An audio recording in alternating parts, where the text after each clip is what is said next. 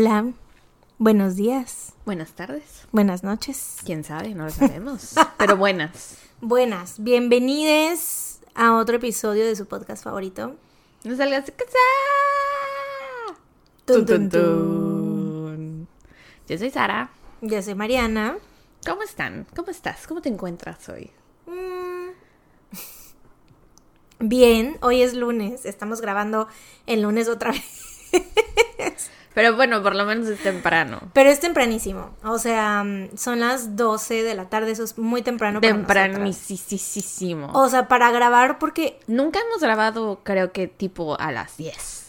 Solo cuando No. grabábamos a distancia durante el COVID y seguramente nos pasó unas cuantas veces nada más. Según yo, tal vez puede ser que sí, estando en tu casa, o sea, de alguna vez que me haya yo quedado a Ah, dormir, puede ser, pero quién sabe. Pero no creo, te quedabas a dormir. muy temprano, todavía a las 10. Sí. Lo dudo mucho. Sí, Pero lo no sé. dudo. Pero bueno, sí, hoy es lunes de puente, por eso estamos grabando 20 de marzo. ahorita temprano y em, pues aquí estamos. Ojalá se hubiera podido en fin de semana. Ojalá, ¿verdad? Pero, Pero, pues, la vida. la vida, el destino una vez más nos dio las nalgas y pues ni modo. ¿Tú dirías que el destino te dé las nalgas es algo malo? O sea, es que te da la espalda, ¿no? Y que hay abajo de la espalda, pues las pero no consideras que las nalgas en general son O sea, pero es que yo no hablo- como una bendición. Pero no, o sea, sí, pero no hablo de que me dio las nalgas así de dármelas a mí para que yo haga con esas nalgas lo que yo quiera. sino que me dio la espalda y me dio las nalgas. Mm, ok, ok. Ok. Sí. nunca, no sé, güey, nunca había dicho eso, entonces eso soy yo tratando de justificar por qué lo dije así. Porque dijiste me dio las nalgas. o sea, en mi cabeza tiene sentido. ok, en la mía no tanto, pero está bien. It's okay. It's fine. Así son la mayoría de nuestras conversaciones a veces. Cuando nos... Bueno, no la mayoría de nuestras conversaciones. Cuando nos discutimos por algo, es así, ¿no? Como de, en mi cabeza tiene sentido. En la mía no, pero está En bien. la mía no. pero está bien, está It's bien. okay. Aprendimos que no tenemos que estar de acuerdo en todo. Ujú. Nos tomó tiempo, pero lo aprendimos. Si bien todavía, a veces yo todavía, este, You struggle? I struggle with that. Porque Sí, también yo, obviamente, pero pues ya no intento no clavarme. Ajá, sí, claro. O sea, es que cuesta, o sea, somos dos personas que nos gusta tener la razón. O sea, we do love to have la razón. Entonces, obviamente cada que pasa eso es como de, güey, es que cómo no vas a entender lo que yo te estoy diciendo, tengo la razón. Entonces, pues sí, a veces es difícil, pero ya entendimos a dejar, o sea, ya aprendimos a dejarlo ir. Sí. Esto se pudo haber convertido en algo mucho más intenso. Sí, o sea, pudimos haber dejado de grabar en este momento. Me voy de casa de Mariana. Se termina el podcast. Güey, trigger, todos los les tuntuncites así súper triggered, güey. Que me han dicho, este, Mary me ha Ajá. dicho que, que tienen como este, Tienen miedo de que les se da vaya a pánico, o sea, Güey, muchos... somos como los son como los niños cuando tienen miedo que sus papás se vayan a divorciar. Sí, güey. Somos los papás que pelean. Sí, güey, los papás que cada que, o sea, porque, y no es de que, es que no, bueno, no tanto así, yo siento que no, porque, o sea, tú y yo sabemos qué pedo, ¿no? Pero siento que, o sea, por ejemplo, si una semana, hay alguna semana que nos subimos episodio por cosas que nos pasan en nuestras Ajá. vidas, que tú y yo Piensan que sabemos nos porque peleamos. siempre piensan que nos peleamos y piensan que se va a acabar el podcast. Güey, tenemos que dejar de hablar de nuestros problemas frente a ellos. Sí. Tenemos que ser Sí, ahora esos güey. papás que fingen que todo está bien con sus hijos. Güey, no, me siento súper mal ahora. Porque me identifico. Yo de chiquita, güey, escribía en diarios, ¿no? Lol, Y siempre, porque mis papás siempre se peleaban frente a mí, así feo. Sí. Y entonces en mis diarios siempre yo escribía así de, por favor, que mis papás no se vayan a divorciar. Y ahora siento que se los estoy haciendo a ellos. Me siento tan mal. Pero, güey, aparte, o sea, es que lo peor de todo es que no nos peleamos enfrente de ellos. Ellos no han presenciado una Ah, pelea sí, de no. nosotros. Más bien es como que hablamos de ello en el... po- O sea, Ajá. decimos así de, bueno, tuvimos X problema, ya lo solucionamos, claramente, estamos aquí. Y ellos es como de, ay, no. Ay, no, tienen problemas. Ay, no. Ay, no, no, no, no, su amistad no es perfecta como nosotros creíamos. No, no puede ser, no puede ser. No, nuestra amistad no es perfecta, pero la de nadie, yo creo. La de ¿no? nadie. O sea, perfecto. créanlo, si ustedes siguen algún otro podcast que sea también igual de amigas o amigos o amigues o así, y a lo mejor Deben ustedes creerán, también. sí, igual ustedes creen que todo está bien y que se llevan súper chido, que nunca Y sí. discuten.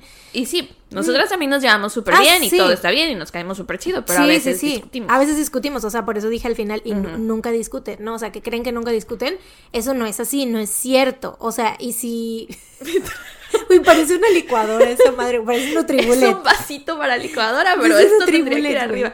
Es que, contexto. Bueno, termina tu idea y ya les cuento. ¡Ah! LOL. Este, ¿qué estaba diciendo? Que los podcasts. que Ah, sí, sí, discuten. sí. O sea, igual ustedes ven como que la relación perfecta así de sus, de gente que ustedes sigan o así, y- o que no se dirán así como que, ay, se ven súper felices, nunca se pelean, ¿no? No es cierto.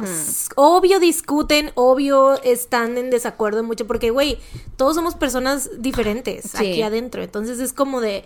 Obvio, vas a, no, no van a estar de acuerdo 100% en todo. Por eso, cuando pasa algo así de que de repente em, X, o sea, es- siguen, sigues a una banda o algún Ajá. así y se separan y dices, ¿cómo? Si parecía que todo estaba súper bien, pero pues no, les mienten, amigos.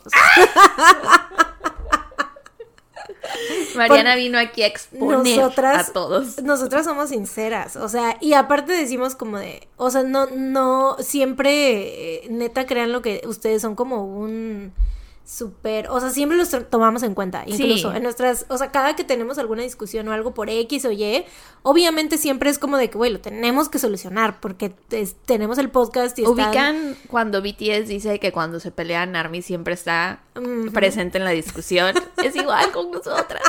Los tontoncitos siempre están al centro de la discusión. Pero sí, es It's verdad.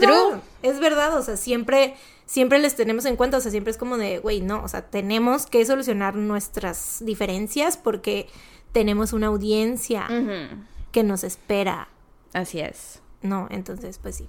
Contexto ahora sí. Bueno, ahora sí, para aliviar un poco el, el ambiente. Me pus, me traje un licuado, me hice un licuado de plátano con fresas porque no me di tiempo de desayunar antes de salir de mi casa y me lo puse en un termo para traérmelo y tomármelo acá, ¿no? Pero este es un termo de esos de licuadora que, o sea, si le quito esta tapa, se embona con la licuadora. Pero Mariana tiene una mesita, pues de estas desayunadoras o para trabajar en la cama, ¿no? Y Sara siempre la usa porque ella se Yo pone... me pongo o sea, en la cama para grabar. Yo estoy en mi escritorio y ella está en mi cama. Y entonces eh, la mesita tiene como un portavasos y nunca lo uso porque mi termo no cabe ahí, pero ahorita puse, bueno, el termo de agua. Ahorita el termo donde traigo eh, el licuado sí cabe y lo saqué y se vino con todo y el portavasos y se ve muy chistoso porque parece que tiene la base de la licuadora abajo. Sí. sí, sí, verdaderamente parece la base de la licuadora. Se ve muy chistoso. Pero bueno, ¿tú desayunaste? ¿Qué desayunaste? Sí, desayuné riquísimo, güey. Desayuné un sándwichito de pan integral con queso de hebra y aguacate. Ah, delicioso, güey. Me encanta. Creo que es de mis. Es de mis desayunos favoritos. Ese. Ese sándwich, eh, yogur natural con granola y moras. Y. eh, ¿Moras? ¿Solo blueberries o Blueberries. moras? Ok, ok. Blueberries. Blueberries. Blueberries. ¿Te acuerdas de ese video? De la niña que está con el recipiente con las blueberries y, las ti- y lo tira. No. ¿No? Pero se ve a enseñar. es que está muy chido, güey. Vas a ver.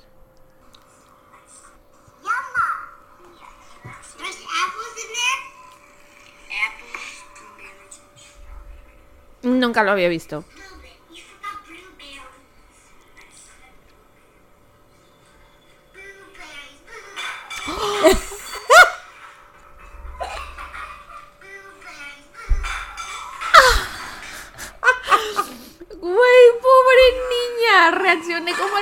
Hermana. Que también se en shock así de. "Ah".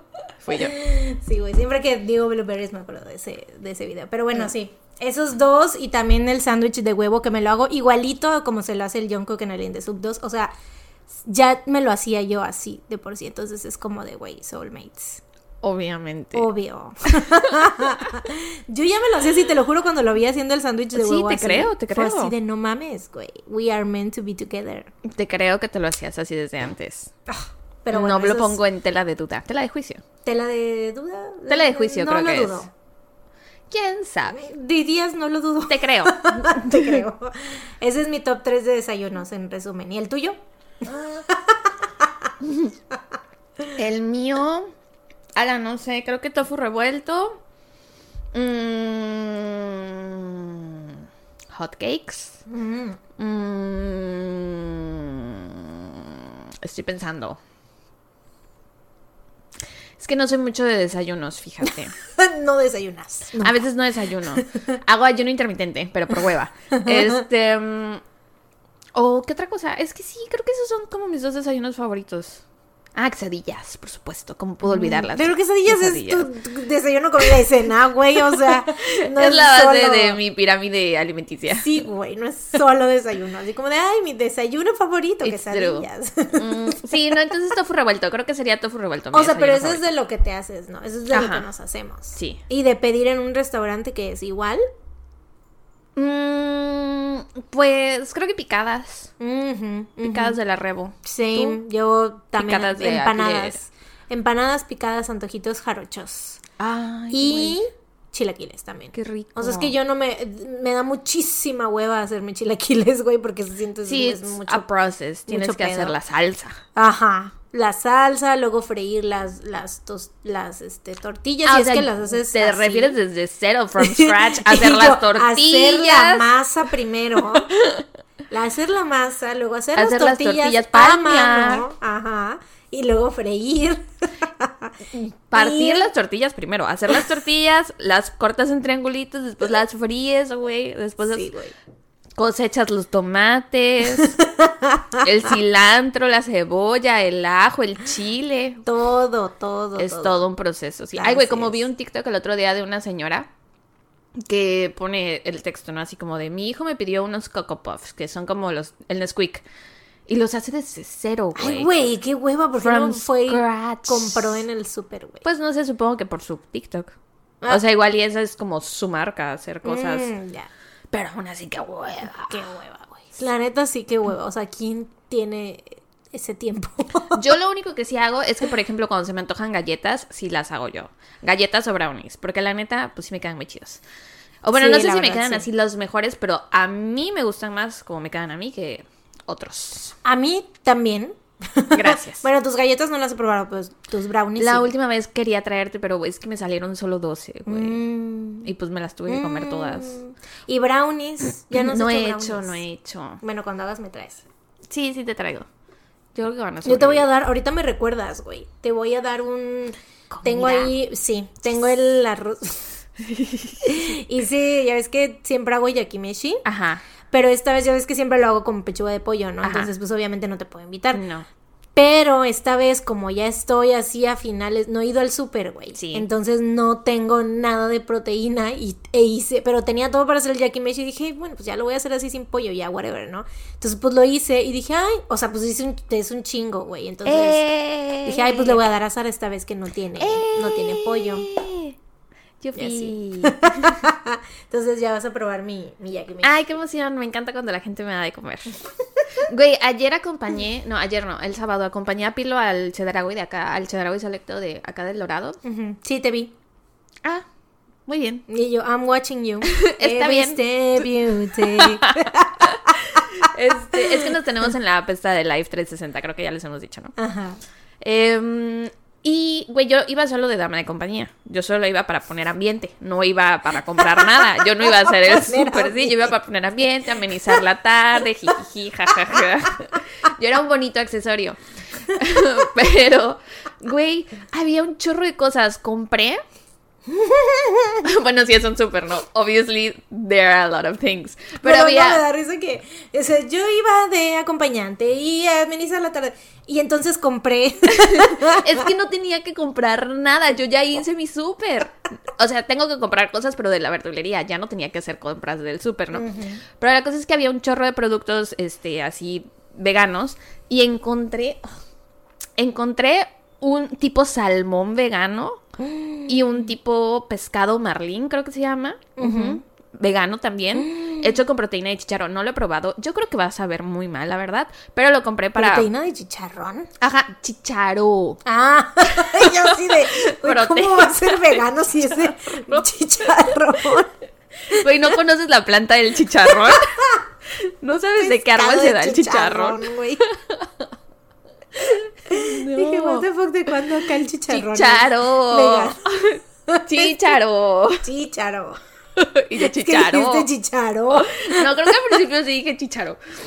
Pues yo entendí chicharrón, güey. Bueno, ya veré cuando edite el episodio. Sí, según yo dijiste chicharo. Bueno, la cosa es que eh, era de proteína de chícharo. Y no creo que vaya a saber muy bien, pero lo compré para probar. Son dos como dos eh, bolsitas, tipo como si fuera sobre de comida para gatos, güey. Ah, sí, en esa Y presentación. yo vi a gatita. La neta que le sí, gusta el mambo. be- very gatita.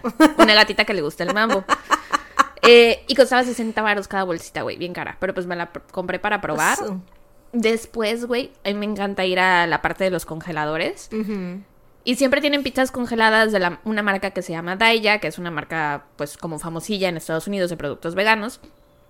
Y las pizzas suelen ser caras, o sea, pero son pizzas congeladas chicas, ¿no? O sea, chiquitas. Siempre están en 200 pesos. Y había una de pepperoni, bueno, todas las de pepperoni estaban en 90 pesos, güey. Güey, Y las otras estaban en ofertón. 200. Entonces, Ofertón. Obviamente me compré la de pepperoni, ahí la tengo en mi congelador. Mm. Y luego andaba yo así de que viendo todos los productos, güey. Y en eso me dice Pilo así mira, ese helado está en 16 pesos. Otro helado de la marca Daiya, güey, en 16 Oh pesos. güey, es que sabes qué, siento que ya todos los veganos se fueron de Veracruz. O There sea- are not veganos left. No le encuentro otra explicación, güey, de por qué están, a- o sea, porque ya los están prácticamente regalando, o sea, son productos caros y Yo los creo están que son porque ya estaban cercanos a su fecha de ¿Y caducidad. por qué? Porque no los compran, porque no hay veganos en Veracruz. No, es que sí hay, pero es que están muy caros. O sea, los productos de esa Mm. marca son muy caros. Habían otros helados de esa marca de otro sabor que estaban carísimos. Y por ejemplo, habían unas paletas de Nutriza, de yogurt, de sabor taro, una cajita como de 13 paletas, también en 13 pesos, güey. O sea, Mm. nada más son productos que como ya están cerca de la fecha de caducidad, pues los están dando mucho más baratos. Mm. Pero bueno, probé el helado, no me gustó, tristemente. Lo bueno es que me costó 16 pesos, nada más. Me lo voy a hacer como en malteadas y así. Y también me compré Mm. un aderezo, güey, un aderezo ranch, también de la misma chingada marca. Tampoco me La gustó misma mucho. chingada marca. Tampoco me gustó mucho, pero tengo unas alitas de coliflor en el congelador y me las voy a comer con el aderezo. I'm very excited. Bueno, la cosa es que ese día me gasté 500 varos, güey. Ay, ver. La dama de compañía, la que nada más iba a amenizar. Y solo me compré, güey, el helado de 16 pesos, la pizza de 90, los dos chingados sobres esos de 60, el aderezo que sí me costó como 100 varos Un- y el este, Fabriz, este... El Febriz, ajá. ah, para la ropa, para que huela rico. Sí, sí. Ah, precisamente, es que sabes que ahí en el Chedraui del Dorado ahí venden. Ahí es donde mejor encuentro productos así como de. Ya sabes que yo soy De muy de, de aromatizantes y así. Ahí es donde están los mejores. O sea, ahí siempre tienen el de abrazos de vainilla de Glade que me gusta y en ningún otro lado lo tienen. Pero ya no lo usas, ¿verdad? No, es que se me descompuso el de este. Sí. El del es el tss automático. Entonces ahora en el baño pongo de las de los que tienen los palitos. Los palitos. Y me salió buenísimo, dura un chingo, Ah, pero ¿a poco? un chingo y huele así chido. Ah, pues yo estoy muy feliz la con plática mi- de señoras, güey, ya. Güey, es que sí, la neta gu- gusta que la casa huela rico, güey. Yo ahorita mandé a En cada lavar el... habitación del- de la casa yo tengo cosas aromatizantes, güey. Mi, mi casa solo tiene una habitación, pero same. ¡Ah! Same. Solo necesitas un aromatizante. Con una vela alarmo, güey. Abro una vela en la sala y toda mi casa huele. Abres una vela. Sí, la destapo, pues. Ah, la destapas ya. Sí, ya, sí, sí, porque ya ves que si están tapadas no huelen. Sí, sí, si las destapas, Sí, sí, huelen. sí, Este, yo ahorita como mandé a lavar el sofá, como mis cojines no se pueden quitar, no se secó bien de todas partes. Entonces, como Mm. en las partes donde no se secó, olía como a choquía. Entonces dije, no. A choquis. Ajá, entonces ya compré el ese para... Y ya no huele, I'm so happy. Sí, güey. Es que está, es muy bueno, es muy bueno, la verdad. Es muy bueno. Recomiendo. Febriz, este, para telas, ¿no? Se rosita, llama. ¿no? Azul con rosita. Se llama, no, ajá, es Creo que como. no es que creo ¿eh? que hay varios. No, sí es Febriz. ¿Segura? A ver, sácalo. Sí, Ay, me no, tengo que a ver, parar. voy a sacar. Según yo sí es Febriz. El rey ahí, ay, se va a despertar. Sí, sí es Febriz. Ah, Fabric. Cierto, sí, sí, sí. Fabric. Así es. Elimi- Eliminador de olores. Eliminates lingering odors. El tuyo está en gringo. El mío está en mexicano. Bueno, recomendamos el Fabriz eliminador. Febreze. Febreze. Es que te dije, creo que no es Fabriz. Y sí, no es Fabriz. no es Febreze, güey. Está vieja, güey. El Febreze. Recomendamos. Para que huelan ricos sus telas. Échenselo al sofá, se lo echa al sofá, a las camas de los perros, güey. Y ya, Mm. nada más. y ya los únicos muebles. Eso fue todo. Si es una habitación y solo tengo dos muebles, un sofá y una cama de perros. Y ya, eso es todo. tú duermes en el piso. Obviamente, güey, el sofá es para los otros dos perros, yo en el piso y la Sí. otra cama para el otro perro. Obviamente. Güey, pero casi, o sea, sí, nada más tienes tu cama, la cama de los perros y el sillón. Sí. Is true. true, true, true. Pero pues no necesitas más, güey, pues estás ahí, tú nada más y los perrijos. Así es. Pero bueno. Pues ya, eh, coito bien servido. Eh, Lo hicimos por ti, Coito. Esperamos que hayan disfrutado de esta plática y de este episodio que aquí termina. Porque ya nos sobrepasamos del tiempo que Gracias teníamos. por escucharnos. Eh, y pues esto es todo. We love you so very much. Y nos vemos la próxima semana. Bye Así bye. es. Bye. Ay. Pues bueno, esta semana me toca empezar a mí. Eh, yo les voy a contar el caso. Es un caso bastante corto que me topé. ¿Te acuerdas cuando conté el caso de... Mm, ay, ¿cómo se llamaba el episodio? El de... Ah, el de Se le llama suspenso, ¿te acuerdas? De el chavo que creíamos que había asesinado a una chava, pero al final fue un amigo de ellos que era actor, ¿te acuerdas? No. Del Sam que tú decías así de, ¿y dónde está Sam? ¿Qué le pasó a Sam? Y pues Sam estaba, lo había matado y había hecho creer que el chavo había asesinado a una chava, ¿no? No, don't do this to me. Ay, no puede ser. Pues pensé que te ibas a acordar porque te había ¿De qué sorprendido episodio mucho. es? ¿Es como del cincuenta y tantos? No sé, la neta. I have no idea, pero es el que es se de antes llama... del 100, no recuerdo nada. Mm, se llama... eh, se le llama suspenso. Mm. Pero bueno, la cosa es que en ese episodio, lo tengo muy presente porque es de los casos que más estoy como orgullosa de cómo lo eh, redacté. Ok. Em, pero en esa vez, desde aquella vez, pues me acuerdo que ese caso lo encontré en un video de YouTube que se llamaba como de que Top 5 Cases with the Most eh, Surprising Twists, que no sé qué. ¿no? Entonces de ahí también estaba este caso, que la neta no lo tenía yo en mi lista, pero de repente, o sea, volví a ver ese video de Top 5 Cases. Y vi y dije, ay, pues está interesante. O sea, no, no sabía si contarlo o no porque está cortito, pero dije, ay, pues mira, me lo merezco, la neta. Me- Ok. Merezco no tener tanta chamba. Entonces, pues te voy a contar el caso de Candy Fonagy. En este caso sucedió en el pequeño pueblo de Kipling, Saskatchewan, en Canadá. Kipling es uno de esos pueblitititititos, güey, ya sabes, de los que ya hemos contado antes. Mm, Casos, que te echas ¿no? un pedo y O sea, todos lo huelen. los mismos, saquemos el rollo de comentarios que hacemos siempre. con Das los un paso, chiquitos. llegas al centro, otro paso, sales del pueblo. Te escuchas un pedo, todos lo huelen. ajá. Sí. Eh, o sea, a nivel Lilliput, toda la gente se conoce entre sí. La población en 1992 era de 1100 personas, güey. Y como era un pueblito así como granjero, de que la mayoría de las personas se dedicaban así a actividades de la granja y así, habían más animales de granja que personas, güey. LOL. Literal, güey. O sea, imagínate qué chiquito ese pueblo, güey. En aquel entonces, Candice Fonagy, una madre soltera de 23 años, trabajaba en una gasolinera. Candy, como la llamaban sus amigos y familiares, tenía un novio llamado Danny que fue a visitarla al trabajo la noche del 31 de octubre. Halloween. Halloween, Halloween. De repente, no, o sea, no sé por qué, pero ellos empiezan a discutir, eh, la discusión se torna muy fea y Candy se va manejando al hospital Kipling. Siento que todo se llamaba Kipling, güey. En el pueblo de Kipling, el hospital Kipling, Abarrotes Kipling. ¿De ahí serán las mochilas? No creo, güey. No creo. Y tal vez alguien que nació ahí creó ese, esa La marca. ¿Te imaginas? Este, pero sí te digo que sien- siento que todo tenía ese nombre, así como de que el hospital, el, ¿qué otra cosa hay? Como, eh, Super Kipling. Zapateros Kipling. Zapateros Kipling, abarrotes Kipling, así, ¿no? Mecánicos Kipling. todo, todo se llama porque solamente había uno de cada cosa, ¿no? Eh, ahí en este hospital, o Candy va porque ahí trabajaba una de sus mejores amigas, ¿no? Entonces ella va como que estaba muy alterada y va, pues supongo como a, pues quejarse del novio con su amiga, ¿no?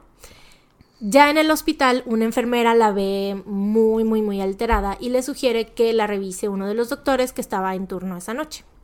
Candy pues le dice que sí, está bien, porque sí, pues ella sí se sentía que estaba así como que eh, medio histérica, ¿no? Entonces es atendida por el doctor John Schneeberger. Candy y John no eran para nada desconocidos, o sea, para empezar, como te dije, todos en el pueblo se conocían, pero aparte 200 pues John... personas. ¿Eh? 1200 personas, ¿no? Sí, ¿Cuántas? 1100. 1100. Entonces, este, sí, ¿no? 1100 o 1200. 1100, 1100. Este, de hecho, pues John supongo que era uno de los, no sé, tres médicos que había en todo el pueblo, ¿no? Em, y él era como su, el médico de cabecera de Candy, de hecho, era el que la había atendido cuando había dado a luz. Eh, Candy ya estaba como un poquito más calmada, pero todavía seguía como que un poquito así, no sé, como enojada, ¿no? Eh, entonces ella le dice al doctor Schneeberger que estaba, o sea, como que trata de describirle lo que ella estaba sintiendo, le dice que simplemente estaba muy enojada y que tenía ganas de matar a su novio, ¿no? Eh, que obviamente esto no lo decía en serio, después ella lo dijo, no, así como de que no, eso no, no fue, o sea, fue nada más simplemente de que estaba yo muy, muy enojada, Ajá. ¿no? Eh, y probablemente, o sea, tal vez, yo no soy experta, ¿no? Pero, o sea, probablemente por la manera en la que ella estaba como comportándose y que estaba, que la gente sí la veía como alterada, pues a lo mejor era como un ataque de pánico, de histeria o de Ajá. ansiedad o algo así, ¿no? Eh, pero pues de todos modos no le dieron el diagnóstico correcto. El doctor Schneeberger le dice que la iba a tener que inyectar para calmarla. Ah. Pues Candy obviamente confía en él, dice, ok, ¿Qué pues, año o es? sea, 1992. ok. Eh, Candy confía en él porque sí se sentía ella como muy alterada, que te digo, probablemente estaba teniendo un ataque de ansiedad o algo así. Em, entonces, pues accede a que la inyecte el doctor y enseguida se empieza a marear y a sentir como, o sea, a entumecerse por completo, ¿no? Se le entumece todo el cuerpo. Eh, ella pierde todo el control de su cuerpo y no podía ni siquiera hablar. O sea, estaba intentando como gritar o hablar, pero dice que de su, o sea, solamente le salían como sonidos así tipo como de zombie, así como de, ¿no? Así. Eh, después de esto, Candy siente como el doctor Schneeberger abusa sexualmente de Ay, ella. no. O sea, no estaba del todo consciente, pero dice que a pesar de estar ella entumecida, o sea, sí sintió algo, ¿no? O sea, no sabía que, bien qué estaba pasando, pero sentía que, que estaba pasando algo. Eh, ella lo describe como cuando vas al dentista y te anestesian y ves que pues obviamente no sientes el dolor, no sé si a ti te Ajá, han sacado sí. algún diente o algo así, o sea, bueno, una muela o algo así, ves que no sientes el dolor, pero sí sientes cómo está, o sea, como que la pinza, cómo está jalando el diente y así, ¿no? O sea, lo, lo sientes, o sea, sientes que algo está pasando en tu cuerpo, ¿no? Entonces dice, o sea, eso ella así lo describe, que es como que no, o sea, a pesar de estar entumecida y no sentir como dolor y que no, no poder como ella voluntariamente levantar. Pero los pues brazos, tenía los ojos así. abiertos, ¿no? También vio que... No, no, no. Ah, No, no. O sea, de hecho, eventualmente cayó inconsciente, ¿no? Pero, o sea, te digo, ella se- sintió que algo le estaban haciendo, ¿no? Y pues intuyó que era eso, ¿no? Que, les, que estaba abusando sexualmente de ella. Eh, cuando recuperó la conciencia, Candy se da cuenta que estaba sola en la sala de examinación y lo primero que hizo fue buscar una bolsa donde guardar su ropa interior porque, o sea, ella despierta y enseguida sabe, ¿no? O sea, ella ya, te digo, estaba inconsciente pero sí sintió, entonces enseguida ella como que toma acción y dice, tengo que guardar mis calzones y ver como que de alguna manera porque pues no sé qué pedo, ¿no? Entonces, pues la busca una bolsa donde guardar la ropa y después eh, pues o sea sale de la sala de examinación y se quiere ir a su casa pero todavía seguía mareada o sea seguía como que un poquito así de que no podía pararse bien y así Todavía tenía los efectos de la inyección que le pusieron. Exactamente. O sea, ya había recuperado la conciencia, pero pues todavía no, no estaba al 100, ¿no? Entonces las enfermeras le insisten en que se quede a pasar la noche, ¿no? O sea, que para que se le pasara el, en lo que se le pasara el efecto de la de, pues, de lo que le habían dado, ¿no? Candy no les dice nada, o sea, no les cuenta nada de lo que pasó porque pues ni siquiera, o sea, ella dice que ni ella misma entendía lo que había pasado y como que pues no sabía si era 100%, o sea, ella sentía que sí había sido así, pero decía, ¿qué tal que no? ¿No? O sea, puede que no haya pasado, no sé, porque no le constaba, ¿no? Pero pues si hubiera dicho, le hubieran hecho un rape kit o algo así, ¿no? Lo hubieran examinado y hubieran visto que sí o que no. Es que aparte, ella con mucha razón, o sea, estaba pues en el ambiente de la persona que había abusado de ella, ¿no? Entonces, obviamente, esas enfermeras eran las enfermeras que trabajaban con ese doctor, ¿no? Entonces ella no les quiso decir nada, o sea, no quiso, porque, o sea, no sé, no quiso como que poner en riesgo lo que ella tenía, ¿no? O sea, esto del, el, los calzones que tenía Ajá. ya y todo eso, ella no quiso como ponerlo en riesgo, que no le fueran a... O sea, no sé, por algún motivo no confió en ellas para decirles, ¿no? Entonces, eh, al día siguiente, ella confronta, o sea, ya cuando se despierta ya bien, ¿no? Al 100, confronta al doctor Schneeberger y le pregunta literal qué chingados era la droga que le había dado. O sea, no le dice nada sobre el, el- el abuso, pero sí le dice, le pregunta sobre la droga. Porque, güey, de todos modos, ¿no? O sea, era algo que la había entumecido por completo y que le había dejado inconsciente, ¿no? Eh, y a esto el doctor Schneeberger le responde, ¿por qué? ¿Tuviste algún sueño loco o algo así? Mm, Y entonces, güey, Candy dice que en ese momento se da cuenta, güey, y dice, no, este vato sí me hizo algo. O sea, así como que tiene, le da el, el... O sea, de por sí ella ya sentía, o sea, lo sentía en su, en, en- en su ser, ¿no? Pero ya cuando él le dice esto, dice, o sea, que eso le dio como una sensación de, no, sí, o sea, este vato me hizo algo y no, y se va a hacer pendejo, ¿no? Eh, Candy es dada de alta del hospital, va con sus papás enseguida en ese O sea, momento. sí pasó la noche en el hospital. Sí, porque acuérdate que es como de que se estaba recuperando Ah, del... Ajá. Entonces, al día siguiente te digo, confronta al doctor, o sea, en la mañana, y día después se va con sus papás y les dice, creo que el doctor Schneeberger me violó. Los papás, o sea, en este momento ella no tenía cómo comprobarlo, pero sus papás pues le creen y la apoyan y le dicen así de, pues, lo que tengas que hacer, hazlo, ¿no?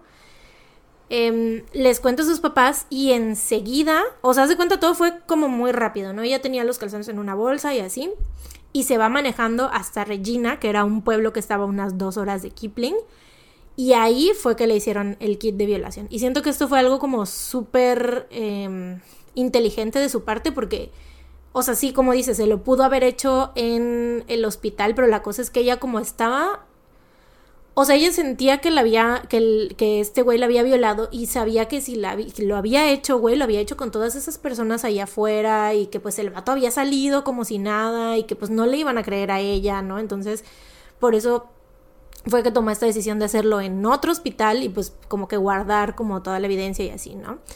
Entonces, pues bueno, ahí le hacen el kit de violación y lleva la ropa interior que había guardado en, que, o sea, la guardó en una bolsa hermética y también lleva los jeans que había usado ese día. Los resultados muestran que efectivamente habían restos de semen en las prendas de Candy y en el hisopo vaginal que se usó para su rape kit. O sea, en ese momento obviamente tomaron las muestras de la ropa y también le hicieron el rape kit y en todo salió que habían restos de semen. Ok. Y ahí fue que Candy dijo así de... O sea, fue como que para ella la confirmación de lo que ella estaba, como que, que estaba casi segura, pero necesitaba esa confirmación, ¿no? Así como de las pruebas. Em, porque también, igual si ella iba y decía, ¿no? O sea, pues no tenía cómo probarlo, ¿no? O sea, nada más era como un, su palabra contra la del respetado doctor, ¿no? Em, también en este hospital le hacen pruebas de sangre, las cuales revelan que había una droga llamada, o sea, la droga que no le habían dicho qué droga era, eh, se llamaba Versed, que es usada justamente como para anestesiar, que por eso, o sea, pues tiene todo el sentido del mundo lo que decía ella, como esta comparación que hacía con lo de cuando te sacan una muela y así. Entonces, pues sí, porque es una droga usada literal para anestesiar y pues te entumece y todo, ¿no? Em, pero también leí que esta droga es usada para tratar agitación severa y para controlar la ansiedad, que esto pues obviamente supongo que debe de ser pero en menor dosis, ¿no? O en, no sé. Eh, y pues con eso, es- obviamente ya este güey tiene como un, un motivo, ¿no? De por qué utilizó esta droga en específico, ¿no? Así como de, no, pues es que ella estaba muy alterada, la tenía yo que calmar y pues por eso le di esa droga, ¿no? Em, con esta evidencia, Candy va a la policía y acusa al doctor Schneeberger de abuso sexual. Ella sabía que estaba como, pues, prácticamente jugando con fuego porque eh, Schneeberger era un miembro muy respetado de su sociedad. Em, pero a la vez pues confiaba en que tenía las muestras de semen y pues el ADN no miente, ¿no? O sea, es una prueba científica irrefutable, ¿no?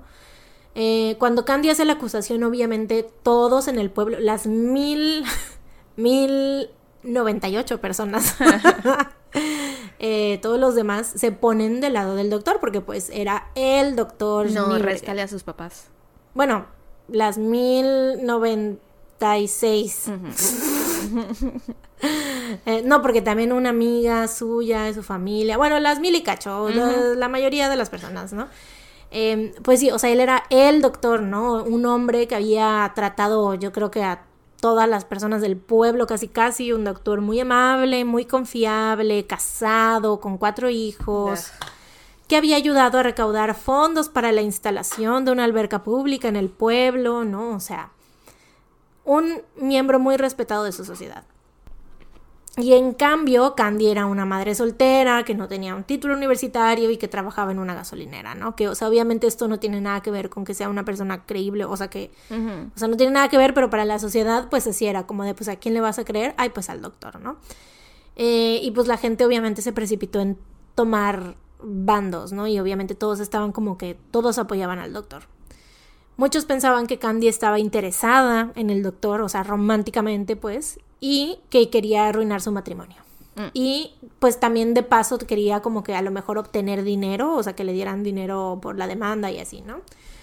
Em, para acabar con esta controversia, porque sí se estaba haciendo como, pues ya era un tema, ¿no? En el pueblo en el que no pasa nada, pues em, se estaba como que haciendo mucho escándalo, entonces el doctor accede voluntariamente a que le saquen sangre para hacerle una prueba de ADN y pues poder compararlo con el ADN obtenido en el rape kit de Candy, ¿no? Pues sí. Y aquí es donde todos, pues como que confirman, todas las personas del pueblo confirman esta parte de que, pues, de qué lado están. Em, porque el ADN del doctor no coincide con las muestras obtenidas en el rape kit. Y pues todo el mundo dice, claro, pues él es inocente. Ella es la que está diciendo mentiras, ¿no? Después de que estos resultados salen a la luz, la gente rápidamente como que, o sea, sale, sale este pedo y la gente ya pues se le olvida todo, ¿no? O sea, es como de que, bueno, pues ya, ya pasó, el doctor no, o sea, es inocente y ya, pues cada quien hay que seguir con nuestras vidas, ¿no? Pero Candy no. Ella estaba segura de que alguien había alterado estos resultados porque se los hicieron obviamente en, En el el, hospital. hospital. Y esto era la razón por la cual ella estaba así como de que, pues es que por eso yo no me hice el rape kit ahí, o sea, qué pedo, ¿no? O sea, seguro alteraron las muestras, ¿no? Y entonces ella insiste en que se le realice otra prueba al doctor en agosto de 1993, o sea, esto ya un año, bueno, no, casi un año después, ajá, casi un año después. El doctor de nuevo accede amablemente a que le saquen sangre. Esta vez todo es monitoreado por oficiales del departamento de policía y una enfermera registrada toma las muestras que se van directamente a los laboratorios de la oficina central. Y de nuevo, el ADN no coincide con la evidencia de Candy.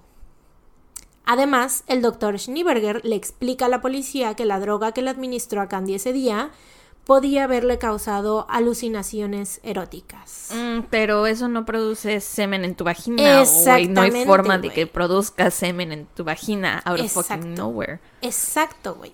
Pero, o sea, obviamente también él decía así como de que, güey, o sea, yo no la violé. Ella a lo mejor pudo tener alucinaciones eróticas y pudo haber tenido relaciones sexuales con su novio antes de haber venido al, a la consulta, ¿no? Entonces, pues obviamente los policías no lo veían como algo tan imposible, ya que el ADN no estaba, o sea, él estaba dando las muestras, o sea, estaban sacándole las muestras de sangre y no estaba coincidiendo, güey. Entonces, pues la policía, pues, ¿qué hace? Pues dicen, no, pues, pues sí tiene más sentido lo que dice el doctor, Pero ¿y ¿no? no la pudo violar otra persona del hospital? Pues sí. Pero pues la muestra de ADN no coincidía con nadie que estuviera ahí en el hospital, Mm, pues. ok, ok. Ajá. Eh, o sea, que no fuera, o sea, ese era el ADN de este güey, ¿no? Del doctor. Eh, Candy, por otra parte, o sea, te digo que estaba esta parte de que, bueno, pues pudo haber tenido relaciones con el novio, ¿no? Ella dice que tenía tres semanas que no tenía sexo con su novio. O sea, claramente, y, y ella estaba así como de que pues estábamos teniendo problemas, estábamos Pues casi que le que pregunten al novio. a punto de Si cortar. no le creen a ella, que le pregunten al novio, ya que, que solo le creen a los hombres. el chingado ADN Ajá, con el del novio. tan fácil, no, güey. Sí. Pero bueno, eh, pues ya no había ninguna otra evidencia y la policía decide cerrar el caso en 1994. Ya habían hecho dos, ya le habían hecho dos pruebas de ADN, ¿no? O sea, bueno, le habían sacado dos muestras de sangre, ya habían sacado su ADN de ahí. Entonces, pues en dos años después del, del incidente deciden cerrar el caso porque pues ya sienten que no se podía hacer nada más. Pero Candy estaba decidida a obtener justicia porque ella sabía que no había sido una alucinación y que el doctor la había violado porque, aunque, o sea, aunque el ADN dijera lo contrario, ¿no? Entonces decide contratar a un investigador privado por sus propios medios, o sea, ella solita lo paga y todo. El investigador entra a escondidas al auto del doctor y de ahí recolecta cabello y un bálsamo labial. Candy lleva esta evidencia a un laboratorio privado para ver si de alguna manera podían obtener ADN de ahí. Eh, con los cabellos no se pudo porque pues ya ves que necesitan estar como que desde la raíz y así, como que tener, o sea, se necesita como que sacárselo directamente a la persona o algo así. Eh, pero el bálsamo labial tenía suficientes células para obtener una muestra de ADN. Entonces les hacen las pruebas y cuando llegan los resultados, Candy por fin obtiene la validación científica que tanto esperaba. La muestra de ADN en el bálsamo labial era un match total con el ADN obtenido en el rape kit. Pero habían dos problemas con estos resultados. Primero, no había manera de comprobar que el bálsamo Fuera del hubiera sido utilizado por el doctor Schneeberger, que sea, todos sabemos que sí, ¿no? Pero bueno. Eh, y aparte, pues esta evidencia había sido obtenida sin Ajá, ningún- ilegalmente. Ajá, sin ningún permiso, entonces pues no era admisible en la corte. Pero ¿y entonces cómo le hizo el doctor para que no coincidiera sus análisis de sangre, güey? You'll see. Mm. You'll see más adelante. Eh, de cualquier modo, Candy pues le mete una demanda civil al doctor porque, o sea, pues obvio ya dice, güey, o sea, esto, pues, aquí está claro que sí es, ¿no? Eh, y presenta cargos en su contra en la organización médica local. Durante la audiencia, Lisa Schneeberger, la esposa del doctor, se sienta justo enfrente de Candy y ella después, o sea, Candy dice que en, ese juicio, o sea, que si las miradas mataran, ella estaría muerta porque la señora les estaba tirando unas miradas, güey, así de que nos estás arruinando la vida, ¿no? O sea, estaba súper enojada la señora. Em, y aunque la evidencia de Can- que Candy había mostrado no era admisible en la corte, obviamente era algo que pues no podían ignorar, ¿no? O sea, era como de que, güey, aquí está, es un match perfecto, ¿qué me dicen de esto, no? O sea, sí, no se puede admitir, pero ¿qué van a hacer al respecto, no? Entonces, pues el doctor accede a hacerse otra prueba de ADN. Esta vez todo es grabado en video, le sacan las muestras en el laboratorio forense de ahí, de la policía. Y... De nuevo de sangre. Sí, sí, sí, sí. Pues es que no, que no ven que así no funciona. Claramente ya lo hicieron dos veces. ¿Por qué no le arrancaron un cabello? Güey, me da risa porque, o sea, la Candy, güey, Candy neta es mi espíritu animal. O sea, neta, esa mujer me cae tan bien, güey. O sea, es una, es, es, es una chingona, neta. Y es muy graciosa, güey. Es, muy chistosa. eh, es- tiene muy buen sentido del humor. Este, ella decía, o sea, como que con esta situación tan traumática que le sucedió, güey, o sea, neta, tiene súper buen sentido del humor. Este, decía así como de que es que a mí me daban ganas, yo no sé por qué le salía todo mal, a mí me daban ganas de ir, cortarle el brazo y de ahí sacar la prueba, o sea, de ahí sacar la chingada muestra de sangre para que ya no hubiera duda, ¿no? O sea, que güey, ojalá hubiera podido hacer eso, pero bueno. Em, te digo, todo es grabado en video, le sacan las muestras en el laboratorio. La técnica le dice que va a tomar, eh, porque es una técnica eh, de laboratorio, ¿no? O sea, una eh, pues doctora, ¿no? Le dice que va a tomar sangre de uno de sus dedos, pero el doctor se rehúsa amablemente. Y le explica que es que él tiene una enfermedad que le va a causar moretones en la mano si le sacan la muestra del dedo y que no sé qué. Como se trata de una prueba voluntaria, pues el doctor no puede ser forzado a hacer nada en contra de su voluntad. Entonces, pues la técnica toma las pruebas de las pruebas de sangre del brazo izquierdo del doctor. Después, o sea, le sacan la sangre. Pri- primero como que no, no se la sacaron bien y tuvieron que sacar dos veces, güey. O sea, no, no sé qué pedo con esta gente de Kipling, güey, pero bueno. Güey, ¿ese brazo estaba unido a su cuerpo? ¿Te imaginas? O sea, Traía un brazo abrigo falso. con un abrazo fal- con Un un, brazo. abrazo. Un brazo falso, güey, así de esos de los de... Ajá. De los, ¿cómo se llama? Eh, de maniquí, ¿no? O sea, no, tenía que ser un brazo humano porque tenía que tener sangre, pero ¿acaso era su sangre? Estaba unido a su cuerpo. ¿Alguien lo vio sin camisa? Un brazo de maniquí, ¿no? Así, todo tieso, güey. no, sí, sí era su Y la enfermera así, señor, es que no pasa la aguja. Tiene las venas muy duras. No si era su brazo, si era su brazo. Eh, Uy, qué risa. Eh, pues sí, le saca las- la muestra del brazo izquierdo. Después, al analizar la sangre, la técnica, o sea, se cuenta que tiene, tiene la sangre, se ve que la ponen en un tubito, ¿no? Entonces se ve que ella está, porque pues todo esto está en video, ¿no? Se ve que ella está como que viendo la sangre y dice, es que está extraña. Dice, está extraña, como que la sangre no se ve fresca, ¿no? Y ya. Eso solamente es ese comentario. Y el laboratorio determina que esta muestra, o sea, güey, ni siquiera la pudieron usar para compararla con el ADN porque estaba demasiado deteriorada.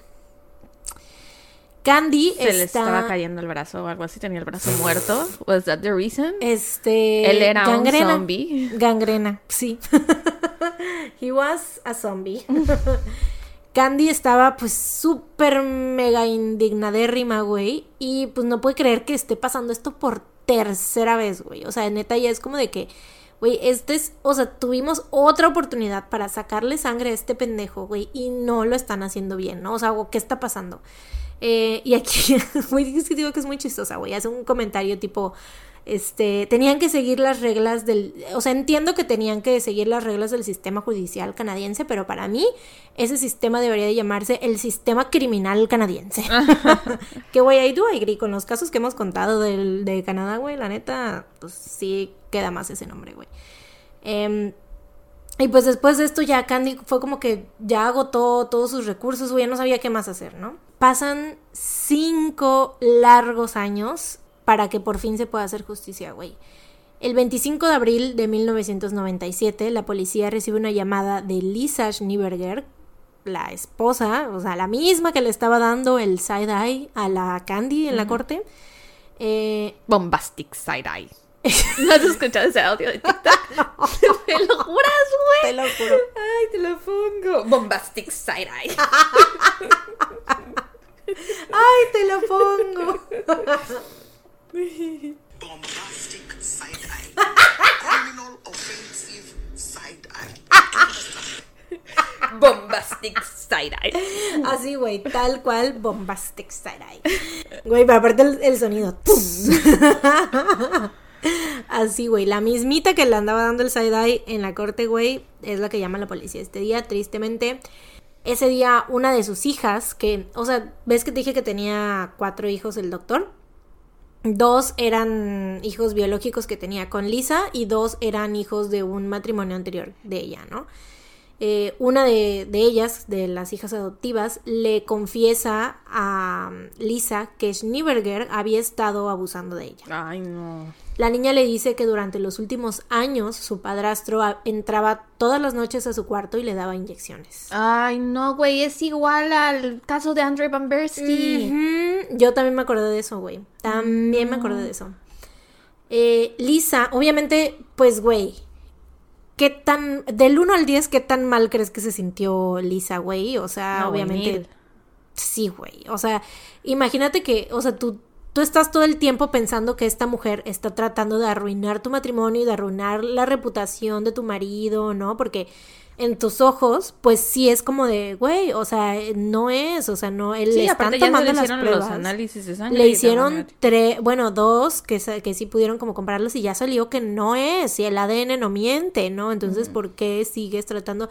Y, güey, de darse, o sea, de que la niña le dijera así de mamá, mi padrastro está abusando de mí, y con lo mis la misma técnica que Candy Sí. había dicho que había utilizado en ella, güey. Entonces, neta, no me imagino lo mal que se debe haber sentido esta mujer, güey.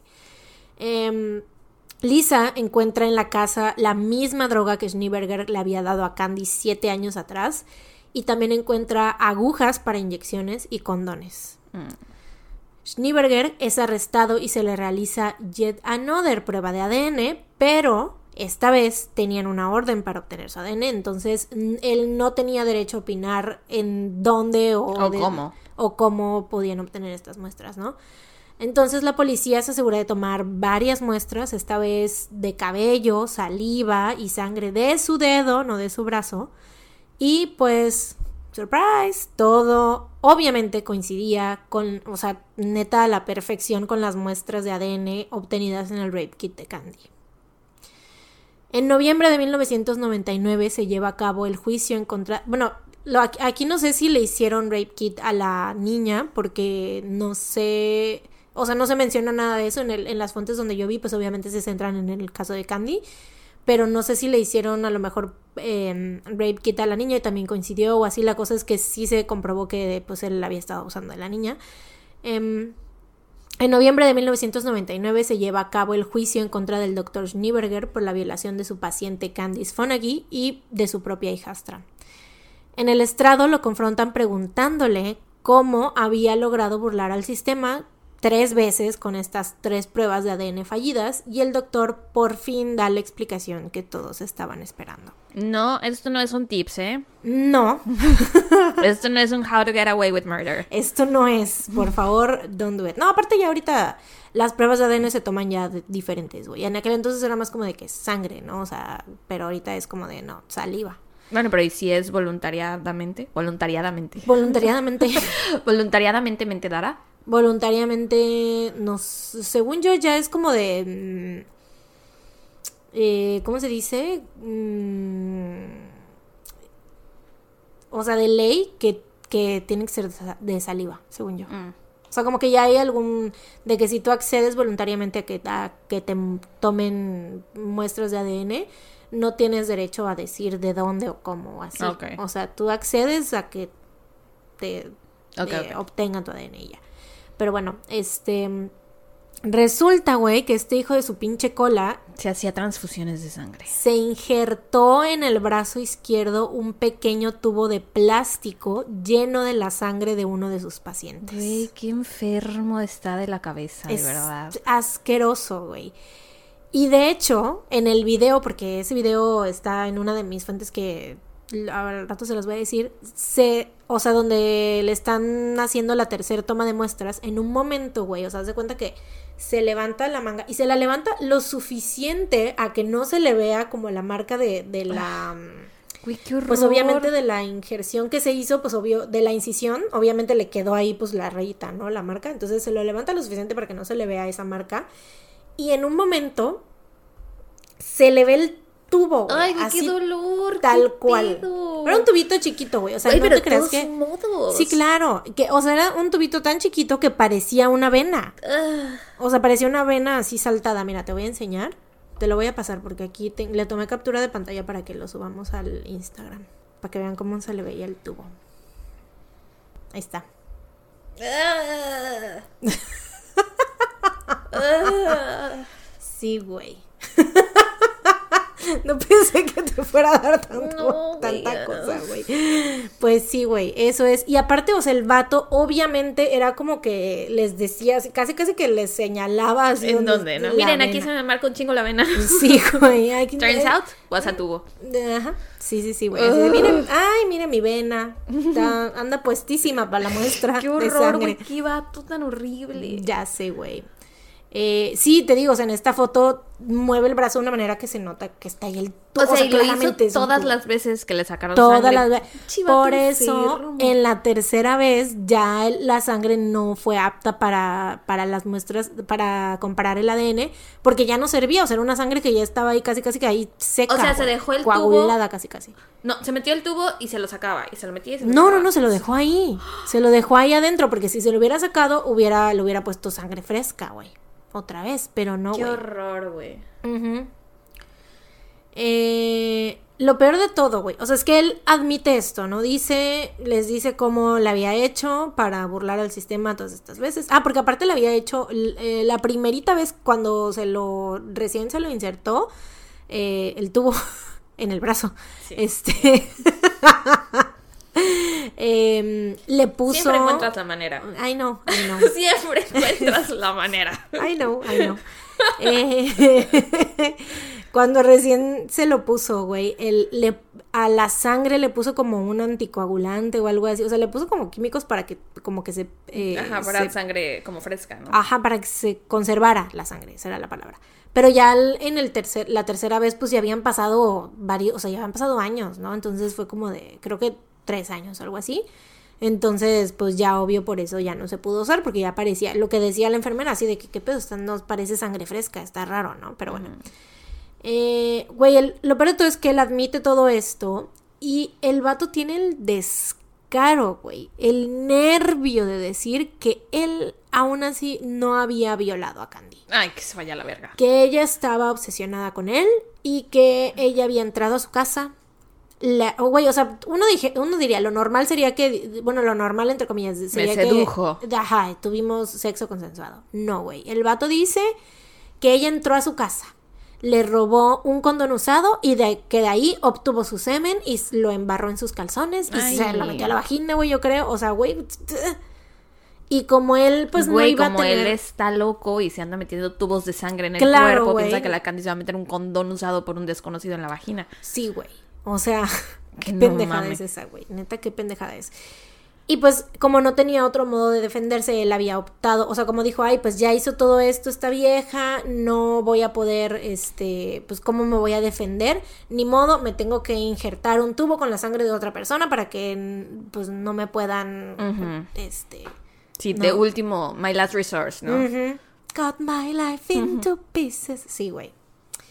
Em, obviamente nadie le creyó, güey. Ya todo el mundo, o sea, yo creo que se rieron en su jeta, güey, en el, la pinche, en el juicio, güey. Yo siento que todo el mundo se rió en su jeta, güey. Pero bueno, Candy estuvo presente durante el juego. O sea, neta ridículo, güey. ¿Quién- ¿Cómo, ¿Cómo van a creer eso de que Candy agarró y se entró a su casa y metió pendejadas? Eh, Candy estuvo presente durante el juicio y de hecho tomó el estrado y testificó. Y güey, te digo, es que neta esta mujer, spirit animal, güey. Neta, neta, neta. Ella dice que le pateó el trasero al abogado de Schneeberger y dijo, y cito, se supone que era el mejor abogado del condado, pero yo le mostré quién era la jefa. y se ríe, güey, después de decir eso. ¿no? y güey, me da risa porque después de eso, haz de cuenta que, este, justo cuando estaba en esa entrevista, le llega una llamada y le confirman, porque pues obviamente ya después, bueno, ahorita les voy a decir como la condena y todo esto, pero este, en ese momento que le hacen la entrevista, ya Schneeberger estaba como arrestado y todo, y les llega una, eh, la le llaman y le dicen así de que, que no le habían, que él había solicitado parole, o sea, libertad condicional, y no se le habían dado. Entonces en ese momento estaban festejando, güey, así de, en plena entrevista, así de que gané otra vez a huevo, no sé qué, y así, ¿no? Y dices, es que no mames, o sea, neta es un, eh, pues es una victoria más para mí porque, o sea, estuve todo este tiempo, o sea, los dos, tres años que estuvo ella así como de que tratando de hacer algo para que lo condenaran, que lo atraparan. Y em, aparte los otros cinco años que tuvieron que pasar en los que ya ella ya no sabía qué hacer y que pues estaba así como de pensaba que ya no iba a haber justicia y todo. Y que de no haber sido por la chavita, por la hija, no se hubiera hecho justicia probablemente, güey. Sí. Eh, pero bueno, Schneeberger es encontrado culpable de violación y obstrucción de la justicia y fue sentenciado a seis años en prisión sin posibilidad de libertad condicional. Seis años. Seis años por la violación de Candy y de su hijastra, güey, de las dos. O sea, no de que seis años por una y seis años por otra, no, güey, seis años en total. Y también por obstrucción de y justicia, por ¿no? No le dieron más. O sea, no, güey, seis años en total. ¿Cómo crees? También lo despojaron de su ciudadanía canadiense porque el vato de hecho era de África. Y eventualmente Pensé que era fue- alemán, su apellido me sonaba alemán. Es que está raro, como que sus papás creo que fueron, o sea, eran inmigrantes, o sea, no sé, como que estaban en Europa, yo creo que después se fueron a África y luego se fueron a Canadá, no sé, pero la cosa es que él nació en África, ¿no? Eh, y eventualmente pues fue deportado del país Ahorita ya no encontré como que más información de él, o sea, de que dónde está o algo así, pero he could be anywhere, güey. Y la neta, o sea, he could be anywhere raping people. Bueno, pero ya está viejo, ¿no? Pues sí, ahorita ya tiene. En aquello, en aquel entonces tenía como 30 y era en los 90. pues tendrá como 60. 60, Tampoco sí, tan viejo, no está. Chale. Sí, güey. Pero pues 30 bueno, años y cuatro hijos a su puta madre. pues en biológicos dos. Acuérdate que los otros dos eran hijastros de la otra. Sí. Bueno, pero la esposa debía estar también cerca de su edad, ¿no? Más o menos sí. Pero bueno. La madre. Pues eso es todo de este caso. Mis fuentes fueron el episodio 18 de la sexta temporada de Forensic Files llamado Bad Blood y el blog Case of Dr. Schneeberger en forensictales.com. Y eso es todo. Chale, güey, pues qué vato tan pendejo. Güey, de, neta, y es como... O sea, porque yo al principio, cuando estaba viendo ese caso, pensé... ¿Te acuerdas que hay veces en las que el, el semen, o sea, que el tipo de... El semen no... o puede no coincidir con la sangre o algo así? Ajá. Pero eso es diferente, ¿no? Sí, Después no, dije... no eres, eres no secretor. Cuando Eso. tu semen no tiene, creo que tu ADN o algo así. Pero no sabía, o sea, yo la verdad no estaba segura si era, o sea, si tenía que ver con directamente con el ADN, porque según yo sí, entonces estaba yo pensando tal vez es eso, que Según yo, ni tu semen ni cualquier mu- mucosa que salga de tu cuerpo creo que no contiene el ADN. Creo que eso es. Ah, pues, güey, yo estaba pensando en eso. Yo decía, pues, a lo mejor es porque, pues, le están tomando, o sea, las muestras de, mm, de, de candy son de semen y le están tomando las muestras de sangre, entonces puede ser por eso y así. Pero, güey, yo no me imaginaba que neta se hubiera injertado un chingado tubo con la sangre de otra persona, güey. O sea, what the fuck. Pi- Pido, güey, pinche What vato the fuck, güey. Neta. Y, y, y te digo, lo peor de todo es que pudo haber burlado, o sea, pudo haber no pasado tiempo en la cárcel y andar así como si nada y así sin Sí, no- vete a saber a cuántas pacientes más se lo hizo. ¿no? Exacto, exactamente, güey. Pero pues bueno, pues Chale. eso fue todo. Pues buen trabajo. Thank you. Bravo. bueno, Pues sí. ok, ahora es mi turno. Y yo te voy a hablar sobre la desaparición. cara. Es que pensaste que iba a decir me toca a mí. No. Les voy a hablar sobre la desaparición de Lauria Bible y Ashley Freeman. Se escribe Lauria, pero según yo se pronuncia Laura. Entonces, pues así le voy a decir. Le vas a decir Laura. Le voy a decir Laura. Em, este caso lo tengo en mi lista desde hace un buen. Y curiosamente, o sea, es que estoy como en esta misión de hacer solo casos de mi lista. Curiosamente. Ya no estabas de la semana Solo hubo una semana que, me, que no saqué un caso de mi lista. Mm. De ahí en fuera todo ha sido de la lista. güey. Oye, que aparte, kudos a nosotras por este mes tener episodios todas las semanas, a pesar de que es un mes de es un mes de cinco semanas. No, de cuatro semanas, cinco, Cuéntalas. uno, dos, tres, cuatro, de cinco miércoles. Oh. Mes de cinco miércoles y hemos subido, subimos episodio el miércoles primero, bueno, la semana, la primera semana, luego el de Patreon, luego acá, acá y acá.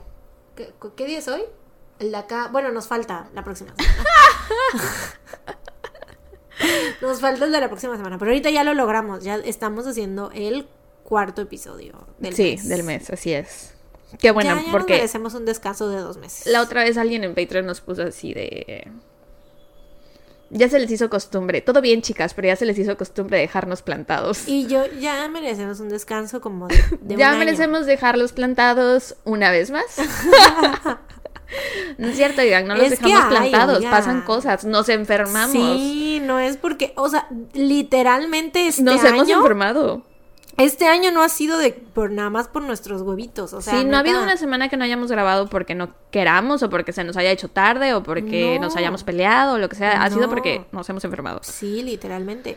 Solamente, o sea, el- al principios de año creo que fue cuando que ya saben que nos damos nuestra única vacación una vez al año, que Ajá. sí es decisión de Sí. nosotras, pero es una vez al año y esa, o sea, fue la única vez y no fue fue en diciembre, ¿no? No fue en enero, ¿o sí. No sé. Bueno, no sé, la cosa es que, o sea, neta, no, si no hemos grabado en lo que va del año algunas semanas, se nos ha pasado que hemos recorrido, pues ha sido por el maldito COVID o Sí, luego que yo traía la gripa la fea con la tos y eso. Sí, o sea, Pero bueno, este caso lo saqué de mi lista. Y curiosamente, yo no tenía idea, güey, hasta que lo empecé a investigar, porque yo anoto los casos en mi lista así como de que nada más por encimita los escucho y digo, ah, suena interesante, ¿no? Curiosamente tiene una conexión con otro caso que ya les platiqué. Entonces fue así como de, ¡ah! y Oh dije, tengo que contarlo. You had to. Sí. Entonces voy a empezar hablándoles un poco sobre los Freeman, porque esta es la desaparición de Laurie Bible y de Laura Freeman. Digo, Ashley Freeman, perdón. Eh, entonces la- los Freeman son la familia de Ashley. ¿De, de quién? ¿Qué? ¿Cómo? A ver, otra vez. La desaparición de Laura Bible y de Ashley Freeman. Ajá. Les voy a empezar hablando de los Freeman, que es la familia de Ashley. Ok. Ajá. Eh, Danny y Kathy Freeman eran los papás de Ashley. Se casaron muy jóvenes y vivían juntos en un pequeño pueblo rural en el condado de Craig llamado Vinita. ¿Has escuchado el audio de Do you feel bonita? Don't you look bonita? I- do you feel bonita? I, I feel bonita. Good, because you look bonita. Sí, así me sonó, Vinita, bonita. Eh, bueno, Vinita era un pequeño pueblo habitado sobre todo por población nativoamericana.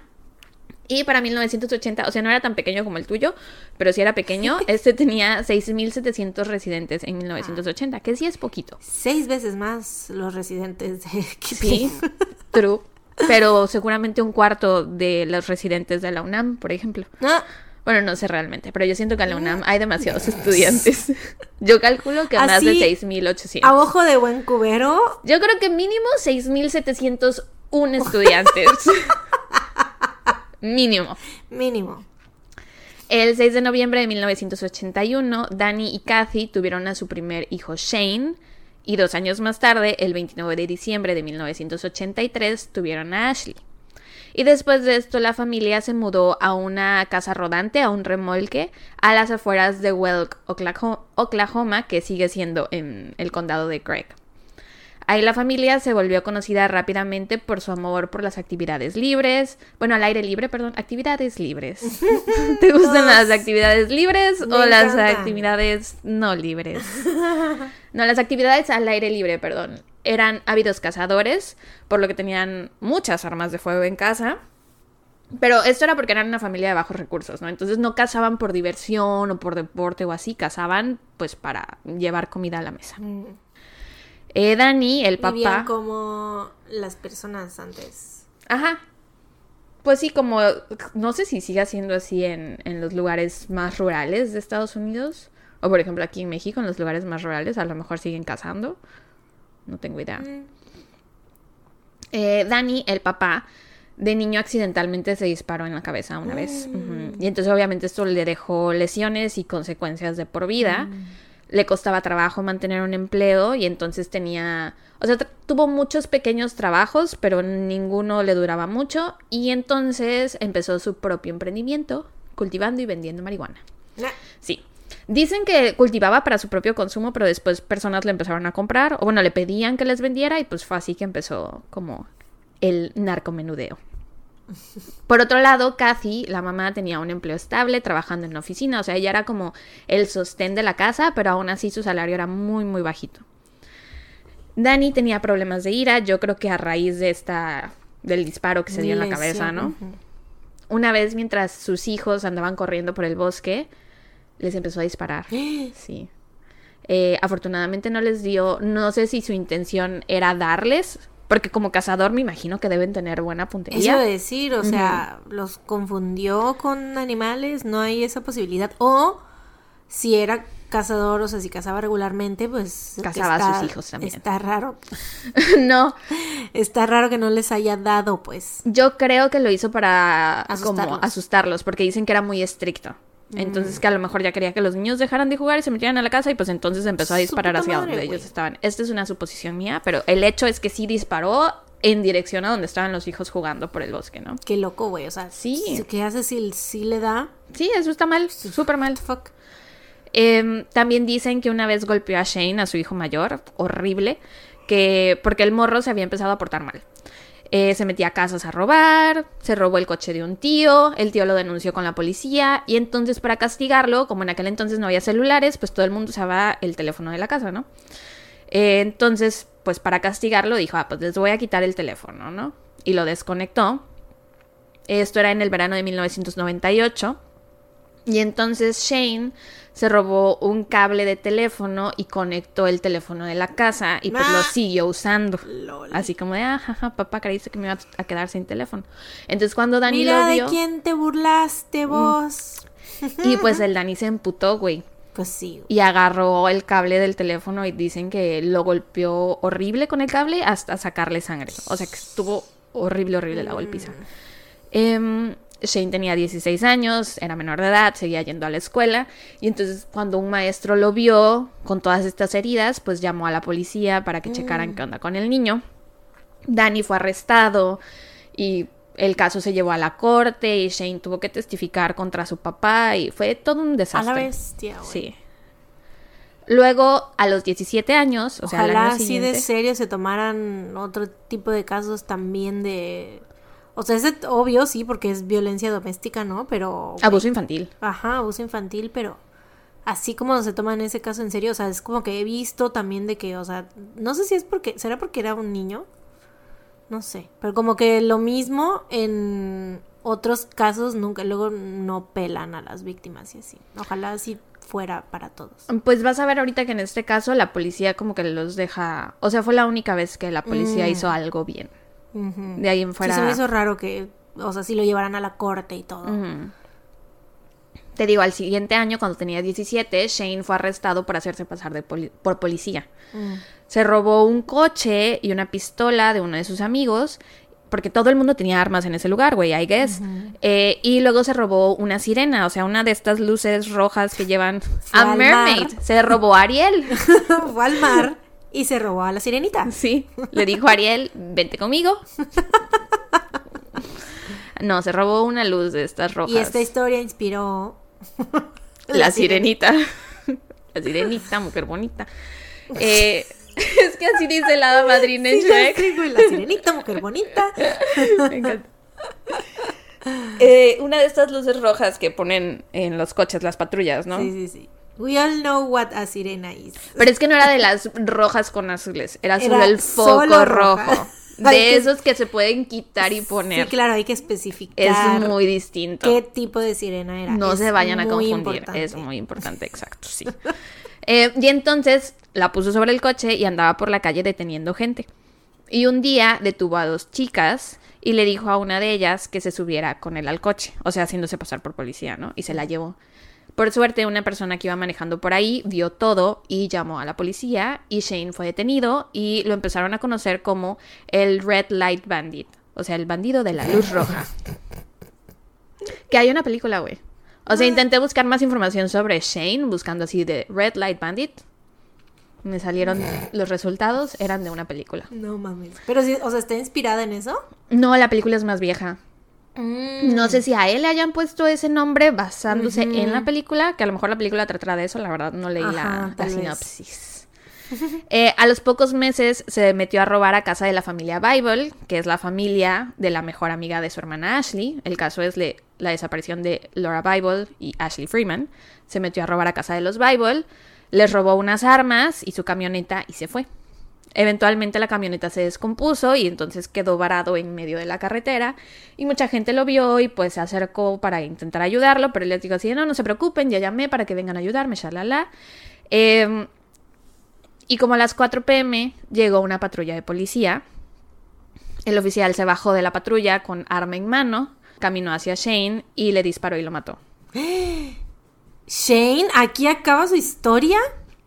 Así acaba la historia de Shane. What the Güey, es- I did not see that coming. O Ya sea, yo sé. pensé que Shane eh, iba a ser parte de más adelante. Güey, what the ¿qué? Lo mató la policía ahí, güey.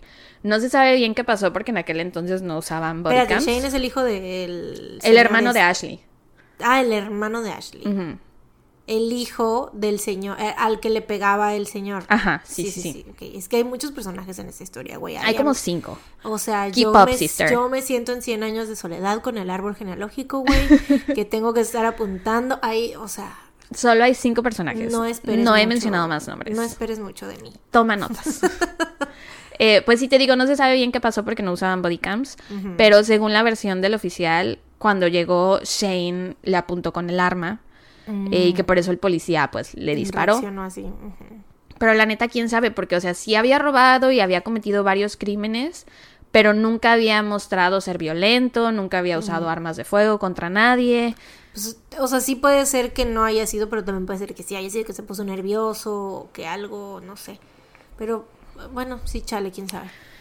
Pero bueno, para acabarla de amolar, la policía no le informó a los Freeman que su hijo estaba muerto hasta seis horas después de que el policía lo mató, güey. Seis A horas. bestia, típico. Durante esas seis horas, movieron el cuerpo de la escena, lo llevaron al hospital, lo llevaron a la morgue y procesaron el cuerpo, güey.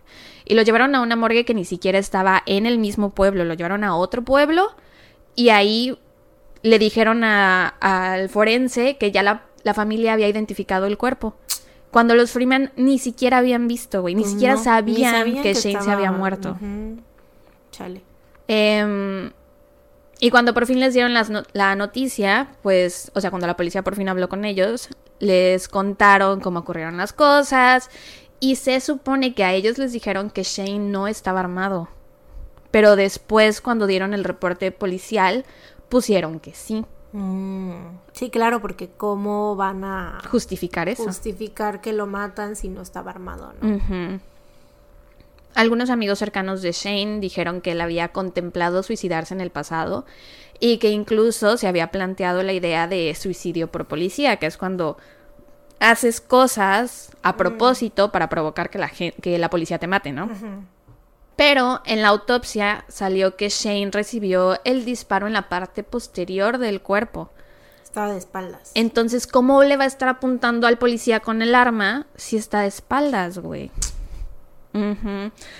Em, lo que llevó a su familia a creer que a lo mejor Shane estaba intentando huir, porque ellos, eso fue lo que dijeron, Shane no era confrontativo, o sea, él en todo caso hubiera intentado huir de la policía, no hubiera intentado ponerse al tú por tú. Em, se hizo un pequeño movimiento de justicia por Shane, pero fue reprimido por las autoridades, o sea, si ponían carteles de que o flores en su honor pidiendo justicia, la policía las quitaba. ¿Cómo me caga cuando hacen eso, güey? O sea, ¿por qué? O sea, ¿qué, eh, ellos qué, mm, qué Yo- están ocultando? Yo O verdaderamente sea, sí creo que aquí Shane, o sea, que el policía lo mató por error. Porque sí. Porque se puso nervioso, a lo mejor no creo que haya llegado con la intención de matarlo, a lo mejor se puso nervioso, pensó que Shane se iba a escapar y dijo, pues le voy a disparar, ¿no? A lo mejor no lo quería matar, pero sí no creo que sea verdad que Shane lo estaba apuntando con su arma porque le disparó en la espalda, güey. ¿Cómo va a ser? Y yo creo que por eso estaban reprimiendo la petición de justicia.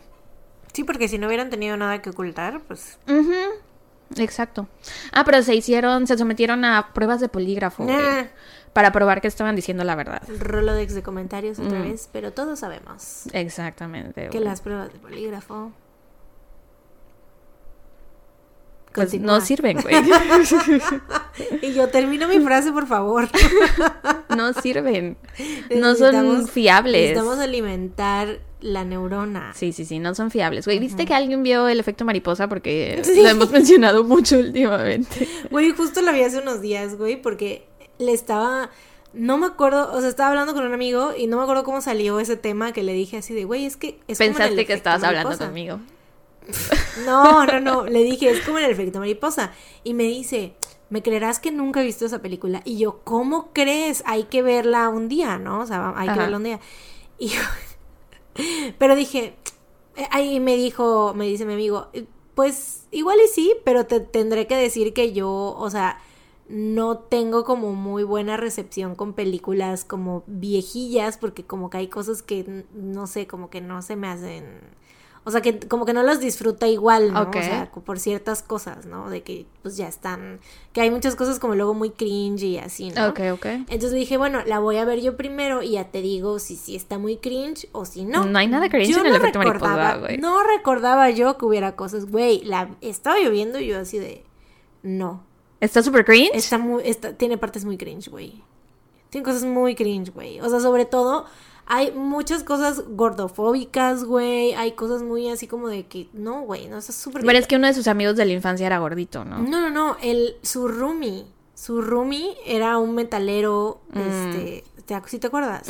Y, güey, la cantidad de comentarios gordofóbicos y de cosas así, estereotipadas, güey, o sea, de que el, el chavo era como gótico y así. Un chingo de estereotipos, güey, cosas bien feas. Y los diálogos están bien raros, güey. O sea, están como de que, güey, ¿quién escribió esto, güey? Bueno, pero lo de la gordofobia y la misoginia y el machismo Sí, y así está en casi todas las películas y series y every Sí, piece of media from back then. Sí, güey, o sea, amor, amor, amor ciego. Para eso entonces no veamos tampoco Friends. No, sí, o sea, también sí, es sí, re no. gordofóbica. No, pero, o sea, la cosa es que yo, o sea, cuando, sí, sí. Yo defendiendo el efecto mariposa. Así de que, it, it is the best movie of all time. Puede ser que sí sea misógina y gordofóbica, pero también lo son todas las otras películas, ¿ok? No cierto, no. No, pero La sí- tengo que volver a ver. Sí, güey, sí está cringy, la neta. O sea, sí fue como de que, ay, chale. O sea, pero me gusta, obviamente me sigue gustando la premisa. O sea, como que lo, ya Sí, sabes, sí, el, el centro de todo. La volveré a ver un día de estos. Sí, pero sí fue, o sea, específicamente a mi amigo que me dijo que él no le gusta ver esas películas por ese tipo de cosas, fue como de, ah, no, pues si no la veas, la neta. XD, güey. La neta. Pero sí, güey, este, Ajá. los polígrafos mienten. Ajá, se hicieron la prueba de polígrafo para demostrar que estaban diciendo la verdad y pues obviamente la sé. pasaron, pero sabemos que eso no significa nada. Nada. Eh, a pesar de todo esto, se determinó que las acciones del oficial que le disparó estaban justificadas, que por cierto el nombre del oficial era David Hayes. Eh, en los meses posteriores al fallecimiento de Shane, Danny Freeman investigó dónde vivía David Hayes y empezó a ir a su casa todos los días y se quedaba estacionado afuera en su coche observando a Hayes y a su familia y lo seguía y veía todo lo que hacían, ¿no? Y como los investigadores creyeron, o sea, sí, porque el comportamiento de Danny, pues sí estaba medio creepy de que pues está siguiendo al oficial, puede ser que Danny era el papá. el papá, ajá, puede ser que esté planeando vengarse. Sí, sobre todo con el historial que tenía de ser una persona violenta. Entonces los investigadores creyeron esto de que Danny estaba planeando vengar la muerte de su hijo y entonces empezaron a vigilar a la familia Freeman y se estacionaban cerca de su remolque para estar al tanto de cada uno de sus movimientos. Y Danny le comentó a uno de sus hermanos que creía que los oficiales estaban intentando intimidarlo e incluso llegó a decir que si algo le sucedía a él, o sea que si le pasaba algo, que habían sido lo- los oficiales. Ujú. Y varios testigos afirman haber visto coches policiales estacionados en la zona varias veces, aunque nunca se pudo confirmar oficialmente el motivo de su presencia. Y bueno, eso fue un poco de contexto de la familia Freeman. Ahora ya les voy a platicar un poco sobre Laura Bible y Ashley, que de hecho sus nombres completos son, bueno, eran Laura Jaylene Bible y Ashley Renee Freeman. Nacieron el 18 de abril de 1983 y el 29 de diciembre de 1983 respectivamente. Se conocieron en el kinder y se volvieron mejores amigas casi casi enseguida. Ashley era una niña inteligente y activa y muy querida que nunca se metía en problemas. O sea, era todo lo contrario a su hermano Shane. Su cabello era rubio oscuro, tenía ojos azules y era de complexión atlética. Muy buena estudiante, miembro de la Sociedad Nacional de Honor de su escuela y aparte también formaba parte del equipo de básquetbol. Entonces era como que a go-getter. Muy atlética. Ujú. Le apasionaban las actividades al aire libre y con frecuencia cazaba para llevar comida a su mesa, ¿no? Y mantener a su familia. Por otro lado, Laura era una artista a la que le encantaba dibujar, pintar y hacer velas aromáticas, era porrista. Serenity by Jan. Good luck on your zero dollar salary a year. Siempre, siempre dices la misma frase, Es güey. que me da mucha risa, güey. Ya ni sé, me acuerdo güey. cómo es. Dinner party. Sí, güey, algo así, algo así, algo así. Bueno, eh, pues sí, hacía velas aromáticas, era porrista, tenía cabello castaño y ojos color avellana. Le encantaba maquillarse y hacerse peinados y planeaba asistir a la escuela de cosmetología después de graduarse. Le gustaba mucho pasar tiempo con niños y ganaba dinero trabajando como niñera. Según la madre de Laura, Laureen, las dos niñas tenían intereses diferentes, pero eso nunca obstaculizó su vínculo de ninguna manera. Ashley trabajaba de medio tiempo en una tienda de conveniencia y estaba ahorrando dinero para comprarse un coche, un coche usado. Y al parecer esto fue como un punto en el que ella y su papá pelearon, o sea, ella y Dani pelearon porque, no sé, a lo mejor ella se quería comprar un tipo de coche y su papá le decía, no, te tienes que comprar mejor este, no. Como que no se ponían de acuerdo en qué coche iba a comprar Ashley. Eh, no se sabe exactamente cuánto dinero había logrado ahorrar. Lorraine, la madre de Laura, ha dicho que cree que el total superaba los 1.200 dólares y que eh, Ashley los tenía guardados en una cuenta de ahorros en el banco.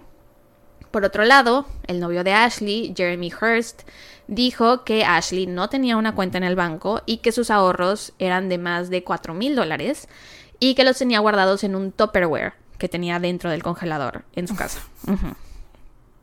Y varios miembros de la familia Freeman confirmaron que Ashley tenía su dinero en el congelador, dentro del topper. Eh, pero no se sabe exactamente cuánta era, o sea, cuánto dinero era. El miércoles 29 de diciembre de 1999, Kathy Freeman, Ashley y Laura salieron a cenar pizza para celebrar el cumple 16 de Ashley. Fueron a Pizza Hut, después pasaron a comprar un pastel y también pasaron a un Walmart donde se les unió Jeremy Hurst, que era el novio de Ashley. Eh, ahí él le dio su regalo de cumpleaños, que era una cadena de plata con un dije en forma de corazón incrustado con su piedra de nacimiento. Un regalo muy bonito, siento yo. ¿Piedra de nacimiento? ¿Qué es eso? Your birthstone. Todos tenemos una piedra de nacimiento. ¿Pero qué, ¿pero qué es? Mm, pues puede ser, por ejemplo, la esmeralda, el jade, Mm. ¿Y cómo sé cuál es mi piedra de nacimiento? por tu fecha de nacimiento, güey. Pero ¿cómo se determina eso? O sea, ya está como asignada, como los, Sí. como los signos del zodiaco. Sí, ahorita te digo Oh. cuál es la tuya. La tuya es la amatista. Es misteriosa e intensa y otorga una elegancia majestuosa a quien la lleva. La de Ashley tenía que ser... ¿No es ametista? No, amatista. Ah, bueno, sí es amatista, ya, ya vi. Ah, mira, y es morada, es lila. Oh my gosh. La de Ashley era el topacio azul. Se distingue por sus matices calmantes y su brillo encantador. Es una Mm. El- gema muy preciada que también es la piedra de nacimiento de diciembre. ¿Y el tuyo cuál es? Ahorita te digo. O sea, ¿es por mes? Ujú. Mm. La mía es el granate. La piedra de nacimiento de enero brilla con fuego y calidez. Si bien es más conocida por su color rojizo, el granate puede tener tantos colores como un caleidoscopio, incluidos naranjas y amarillos fuertes, tonos violáceos, misteriosos e incluso un color verde vívido. Mm. Entonces le hizo este regalo de un dije, o sea, un collar de plata con el dije en forma de corazón e incrustado con la piedra de su mes, que era el topacio azul. Oh, Yo creo que es un regalo muy lindo. sí, es muy lindo, muy thoughtful. Oye, ahorita que viendo que el de febrero es, el de febrero? es la- ametista, güey, me recordó al cabello de Hobby en el photobook. ¿Será que por eso lo haya hecho? Porque te- tiene como que esas vibes muy de, ame- de ametist. ¿Será? No Qué sé. bonito. Pero bueno. Laura se había quedado a dormir la noche anterior en casa de los Freeman por primera vez en más de un año y sus papás le dieron permiso de quedarse una noche más para que no tuviera que conducir sola a casa en la oscuridad. Entonces la noche del 29 de diciembre en el remolque estuvieron reunidos Danny y Kathy, que eran los papás, Ashley, su novio Jeremy, Laura y otros familiares de los Freeman. El novio ha dicho que pues esa noche nada parecía estar mal, que no vio nada sospechoso y que se fue de ahí como a las nueve y media de la noche. Sin embargo, familiares de los Freeman dijeron que más bien se fue cerca de las diez y media.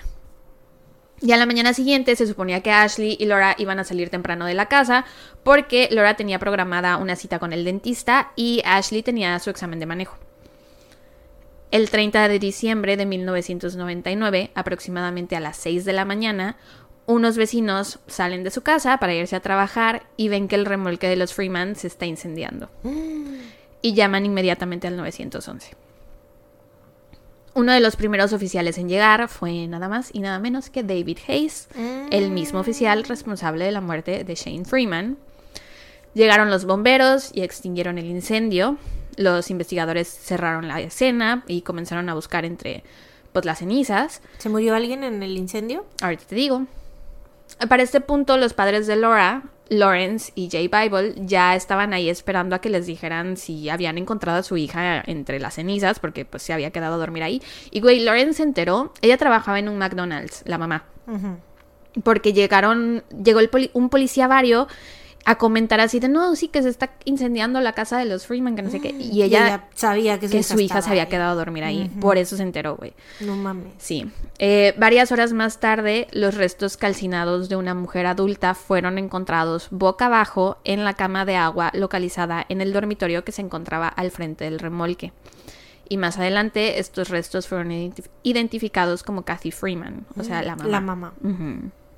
Y una vez que se encontró el cuerpo de Kathy, la policía del condado se comunicó de inmediato y voluntariamente con la Oficina de Investigaciones del Estado de Oklahoma, mejor conocida como OSBI por sus siglas en inglés, y les llamaron para pedirles que ellos llevaran el caso porque, pues, la policía tenía como una relación complicada con los Freeman, entonces no querían que se diera mal, o sea, que pensaran que estaban haciendo mal su trabajo a propósito, lo que fuera, ¿no?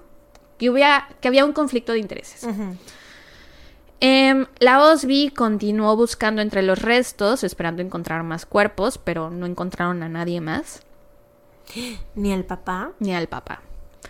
Y esto era especialmente sospechoso porque los coches de la familia estaban estacionados afuera, incluido el coche de Laura. O sea, porque Laura se fue en su coche esa noche. ¿No ves que su papá le dijo quédate a dormir Sí, para sí, que no sí. te regreses manejando?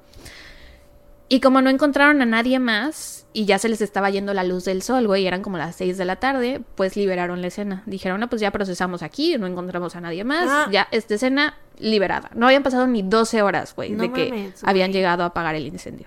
Y la dejaron libre, o sea, cualquiera podía entrar, hacer lo que quisiera. No había señales de Danny, ni de Ashley, ni de Laura, y los investigadores hablaron con la familia Bible y les dijeron que estaban absolutamente seguros de que no habían más cuerpos dentro de la casa. Se determinó que el incendio había sido provocado porque se encontró que le habían echado como un acelerante, Mm. y más tarde el forense confirmó que Kathy había muerto por una sola herida de bala en la parte posterior del cráneo. O sea, no murió por el No incendio, murió güey. quemada. E inmediatamente los oficiales creyeron que el culpable debía ser Danny Freeman. Su teoría era que Danny disparó y mató a Kathy, luego le prendió fuego a su casa para destruir evidencia y secuestró a Ashley y a Laura y se las llevó. Sin embargo, los Bible sentían que las autoridades no estaban haciendo bien su trabajo y que no habían sido lo suficientemente minuciosos en su búsqueda entre las cenizas, ¿no? En buscando restos de cuerpos. Así que a la mañana siguiente, ellos dos, o sea, Lorraine y Jay, que eran los papás de Laura, regresaron a la escena y empezaron a buscar señales de su hija entre las cenizas. Que I mean, they could. O sea, ya habían. Sí, ya habían liberado, la escena, cualquiera sí. podía ir, güey. Güey, y casi enseguida encontraron un cuerpo. Encontraron un cuerpo de un perrito, que era el perrito de Danny Freeman, un Rottweiler llamado Sissy. Siguieron buscando y a los cinco minutos, o sea, es que llegaron y enseguida vieron al perrito y a los cinco minutos Jay Bible se encontró con el cuerpo de Danny Freeman bajo los escombros al pie de la misma cama en donde habían encontrado a Kathy el día anterior. Y no habían visto a Danny, güey. ¿Qué pedo? O sea, es imposible. Y su güey. cuerpo, güey, su ropa estaba llena de pisadas de que le estuvieron pasando por No encima a los oficiales. güey. Y en la, o sea, al pie de la misma ¿Qué, puta qué- cama, ¿Qué güey. pendejada es esa, güey? ¿Cómo crees? ¿Cómo crees? Neta, el premio a los policías más pendejos. La neta, güey, o sea, le estás pasando encima ¿Cómo a pinches, alguien. ¿Cómo pinches crees, güey? y ¿Cómo si estás encontrando el cuerpo ahí, ¿Cómo crees, ¿cómo no buscas ahí cerquita? No mames. I could not fucking believe it, güey. La neta está ¿Cómo verga? increíble. ¿Cómo verga crees, güey? ¿Qué pensaron que era un ahí, un maniquí? No sé, ¿O o sea, es que no sé si no lo vieron. O sea, es que ¿Cómo no, no lo- sé, ¿Cómo no lo van a ver? No sé. No tiene sentido. Y es que también liberaron la escena tan rápido. O sea, dijeron, ah, pues se nos está yendo la luz del sol, ya vámonos, ¿no? O sea, no hay nadie más aquí. ¿Qué pedo, güey? Qué estupidez, güey. Pero es que si a ellos les tomó cinco minutos, güey. Exacto. O sea, so- eh, Y obviamente los Bible, güey, estaban que se los llevaba la chingada, ¿no? Y enseguida llamaron a la policía y les dijeron, oigan, acabamos de encontrar otro cuerpo. mm, güey. Claramente no están haciendo bien su trabajo. It is insulting and unacceptable. La neta sí, güey. Por eso te dije al principio que lo único bueno que hizo la policía en este caso fue Sí, claramente. la llamada. Bueno, lo de Sí, Shane el, de. el juicio de la porque después lo mataron, doméstica. después no vieron el cuerpo. Sí, güey, true. ¿Qué pedo? Al igual que Kathy, Danny murió por una herida de bala. O sea que también lo mataron. Y, o sea, su cuerpo estaba, bueno, es que aparte dices que tenía pisadas, pero me imagino que también estaba calcinado. Sí, ¿no? sí, sí, sí. Eh, se cree que la explosión estuvo muy cerca de donde él estaba porque tenía cortada la parte inferior de la cara. Eh, sí, de que el fuego, o no sé, la fuerza sí, de la sí. explosión. Y había sufrido una fractura en la clavícula derecha antes de recibir el disparo que terminó con su vida. Lo que sugiere que a lo mejor luchó con su asesino o con los asesinos. Se cree que Danny murió primero y que Kathy murió mientras intentaba huir.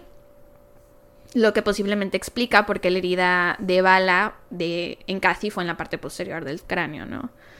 Más tarde, el forense determinó que Kathy había muerto aproximadamente a las 5 de la mañana, lo que significa que el fuego había estado ardiendo durante aproximadamente una hora cuando los, vecinos lo vieron y llamaron a, a los bomberos, ¿no?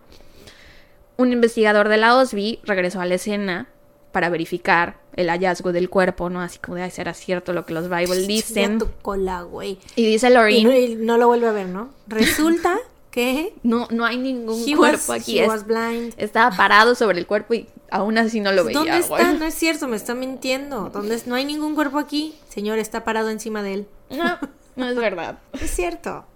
Dice Lorraine que ellos, pues, ellos estaban ahí en la casa, ¿no? Y que escuchó que, que el investigador este de la OSBI dijo algo así como de... Sí, sí, es verdad. Lo que vine a verificar, sí, es cierto. Sí, sí, sí. Que, o sea, que sí, se sí. veía que les costó, o sea, que les pegó horrible en el orgullo Obvio, pinches admitir pendejos, que habían hecho mal su trabajo, ¿no? Claro, güey, pero qué, qué estúpidos, güey. Pero el caso es que estúpidos. llegan de nuevo a la escena y le piden a los Bible que se retiren, que porque ellos van a empezar a checar de nuevo las- la escena, ¿no? Que la van a volver a procesar. Que los profesionales hagamos nuestro trabajo. Y entonces los Bible les dicen así de no, no mames, no nos vamos a ir de aquí. O sea, si ya vimos que no hicieron bien su trabajo ayer, si a nosotros nos tomó cinco minutos nada Sí, más, les dijeron no nos vamos a ir, esta escena ya no es suya, nosotros vamos a seguir buscando entre A los huevo. escombros. Eh, y aparte la escena... aparte estaban buscando a su hija. Exacto. O sea, es como de, güey, ¿cómo se pueden tomar esto tan a la ligera? O sea, está- Nadie más la iba a buscar tan bien como ellos, Sí, la neta. Y ya tenía más de 12 horas que habían liberado esa escena, ¿no? Entonces ellos empezaron a hacer sus propias búsquedas y reunieron aproximadamente 150 voluntarios locales que pasaron el día revisando minuciosamente los restos del remolque. O sea, dicen que iban con motosierras, güey. Entonces que, no sé, me imagino que quedó todo por capas. Entonces que terminaban de revisar en todo la capa superior y después con la motosierra iban levantando y quitando cosas hasta llegar a las capas más profundas de, ya de la tierra, pues. Eh, durante su búsqueda, los Bible descubrieron el bolso de Laura dentro de la habitación de Ashley, con su licencia de conducir y aproximadamente 200 dólares dentro, así como la ropa que había empacado para pasar la noche. No se encontró ninguna otra evidencia de ellas en la escena y tampoco se encontró el Tupperware del dinero de Ashley, el que tenía guardado en el congelador, no estaba. Y había otras cosas, o sea, por ejemplo, Danny coleccionaba flechas porque era cazador, entonces coleccionaba flechas como de unas puntas de no sé qué, eran como unas flechas muy importantes y tampoco se encontraron. Very important arrows. Ajá, como que se podían coleccionar o no sé qué, Sí, valían sí, dinero. Sí, sí. Como, o sea, si vinieran a mi casa y no encuentran todos mis álbumes de K-pop, es como de, güey. ¿quién se los llevó? Exacto, ¿no? Entonces di- dicen que, que dónde estaban esas flechas, que entonces a lo mejor si tampoco estaba el dinero del Tupperware, pues, y tampoco estaban las flechas, a lo mejor alguien lo robó. Al día siguiente, el primero de enero del 2000, Lorraine y Jay Bible realizaron una búsqueda junto con aproximadamente 500 voluntarios. Algunos andaban a pie, otros a caballo y otros en vehículos todoterreno y recorrieron un radio de 16 kilómetros en busca de alguna pista que pudiera llevarlos hacia ellas. También comenzaron a imprimir y repartir miles de volantes con sus fotos e información. Y güey, para este punto, o sea, hay dos niñas perdidas, dos niñas de 16 años que no aparecen, ya encontraron los otros, o sea, había cuatro personas en la casa. Dos personas ya aparecieron sus cuerpos, faltan los dos cuerpos de las niñas menores de edad y la policía no estaba haciendo nada para buscarlas, no emitieron ninguna alerta Amber, no, o sea, todo, todo lo estaban haciendo los Bible con ayuda de los voluntarios. Y esto, aunado al hecho de que no vieron el cuerpo de Dani, hizo que comenzaran a correr rumores en el pueblo, obviamente, ¿no? De que la policía había sido la responsable del, del incendio y que Sí, ellos el habían matado a Dani. Primero en llegar a la escena del crimen fue el que mató al hermano. Exacto.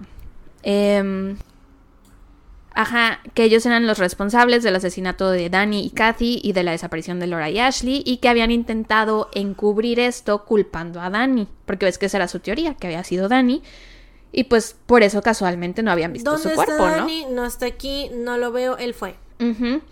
Porque aparte, güey, los Freeman estaban a punto de presentar una demanda por homicidio culposo contra el departamento del sheriff. Y la fecha límite para presentarla era el 9 de enero del 2000. Solo 11 días después del incendio. Mm. Entonces, pues ahí la gente empezó a decir, pues claro, lo hicieron para que no presentaran la demanda. Los Bible y algunos familiares de los Freeman lograron ponerse en contacto. Sí, porque sí tenían a su favor esto de que le habían disparado a, A ¿cómo se- Shane. a Shane, eh, de estando el de espaldas. Sí. Y eso era súper, o sea, es simple lógica de que cómo te va a estar apuntando si está de espaldas. o Exacto, sea. ¿cómo puede ser un peligro? ¿Cómo te estás defendiendo si está de espaldas, no? Eh, los Bible y algunos familiares de los Freeman lograron ponerse en contacto con John Walsh, que es el presentador de America's Most Wanted, y lograron que el caso saliera al aire eh, unas cuantas semanas después. Y te digo, o sea, todo esto era esfuerzo de las familias, güey. Y a partir de esto recibieron cientos de llamadas con pistas, pero ninguna fue de ayuda. 800 sospechosos. 800 sospechosos, güey. Y como se encontraron los cuerpos de los papás y los de las niñas no estaban por ahí, la teoría de la policía ahora era que Ashley había matado a sus papás. Ay, güey. Esa tienen- era la teoría. Me tienen harta. Que había matado a sus papás, le había prendido fuego a la casa y había huido con Laura, usando el dinero que había ahorrado para su coche. Puro hombre estúpido en este episodio, güey. Pendejos, güey. Pendejísimos. Hombres idiotas, güey. En serio. es- Incompetentes. incompetentes, güey. O sea, no, no puedo, güey. No puedo con la idiotez, con la estupidez. Güey, porque aparte Ashley no tenía antecedentes de violencia para nada. y Tampoco aparte, Laura. o sea, es como de que para nada más no hacer su trabajo, güey. O sea, si ya lo habían hecho una vez fue como de, ah, bueno, ya encontraron el cuerpo del que Ok, esta teoría no funciona porque apareció el cuerpo de Danny. Mm, Bueno, entonces fue Ashley. o Sí, sea, güey. es- así se ve, güey, como estupidez, güey. O sea, de neta, ¿qué pedo? Y también Laura dejó su licencia y sus 200 dólares. Si van a huir, ¿no te llevarías esos 200 dólares y tu licencia? Y Bueno. tu coche, güey, que aparte dejaron el coche de Laura sí, ahí sí. estacionado afuera. Iba a decir, bueno, o sea, ya igual se llevaron el topper con el dinero, pero pues, ¿en qué se iban? ¿A pata o qué? O en un taxi, o sea, la manita. ¿Me puede pedir, me pueden mandar un taxi, por favor? Es la casa que se está incendiando. Es que acabo de matar a mis papás sí, y necesito estoy a punto de huir. Me llevo a mi mejor amiga. ¿Qué pedo, güey? Sí, güey. Eh, entonces, esta teoría fue descar- descartada rápidamente por esto que te acabo de decir, que estaba la licencia de Laura ahí, sus 200 dólares y su coche. Aparte, el coche tenía las llaves en la marcha. Ya me acordé. Me acuerdo que nunca me acordaba. Me acuerdo que nunca me acordaba. Pero sí recuerdo que no, Ignition. nunca sabía cómo se llamaba la marcha. Tenía las llaves pegadas en la marcha, güey. Entonces, si iban a huir, ¿por qué no se llevaban el coche? No tenía sentido. Después de descartar esta teoría, los investigadores se plantearon la posibilidad de que a lo mejor intrusos habían entrado a la casa y que habían matado a Danny y a Kathy y que se habían llevado a Laura y a Ashley y prendieron fuego a la casa para eh, cubrir sus huellas.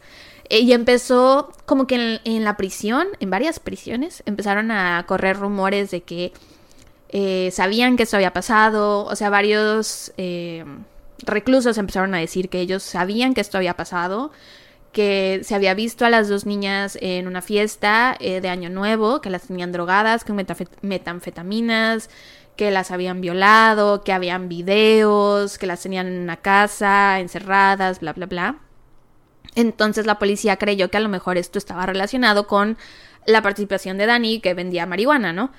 Entonces eh, pensaron que el asesinato pudo haber sido un ajuste de cuentas y que a las niñas se las habían llevado para traficarlas sexualmente.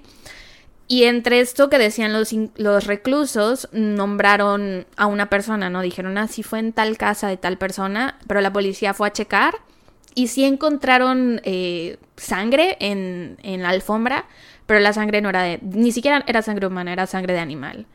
Y no encontraron eh, los videos en donde supuestamente las habían grabado, no encontraron evidencia de que las niñas hubieran estado en esa casa, ¿no? Bueno, pero then again, ya vimos que entran, dicen, ah, Sí. no hay nada, y se van. ¿Están las niñas por aquí? Sara está actuando con los ojos cerrados. no las veo por ninguna no parte. las veo, ¿dónde están? No, no están. Vámonos. Sí. Ya, Así. let's call it a day. Después, como creían que las habían traficado sexualmente, pues obviamente vinieron a México, ¿verdad? Porque pues ya sabemos cómo está la situación aquí. Entonces vinieron a México a buscarlas, porque aparte Laura tenía un lunar muy distintivo en la cara. Entonces dijeron, bueno, seguramente las vamos a encontrar súper rápido. Pero no las encontraron. Eh, aquí distribuyeron miles de volantes, también en Estados Unidos y Canadá. Y la investigación como que se estancó ahí. No, no parecía avanzar.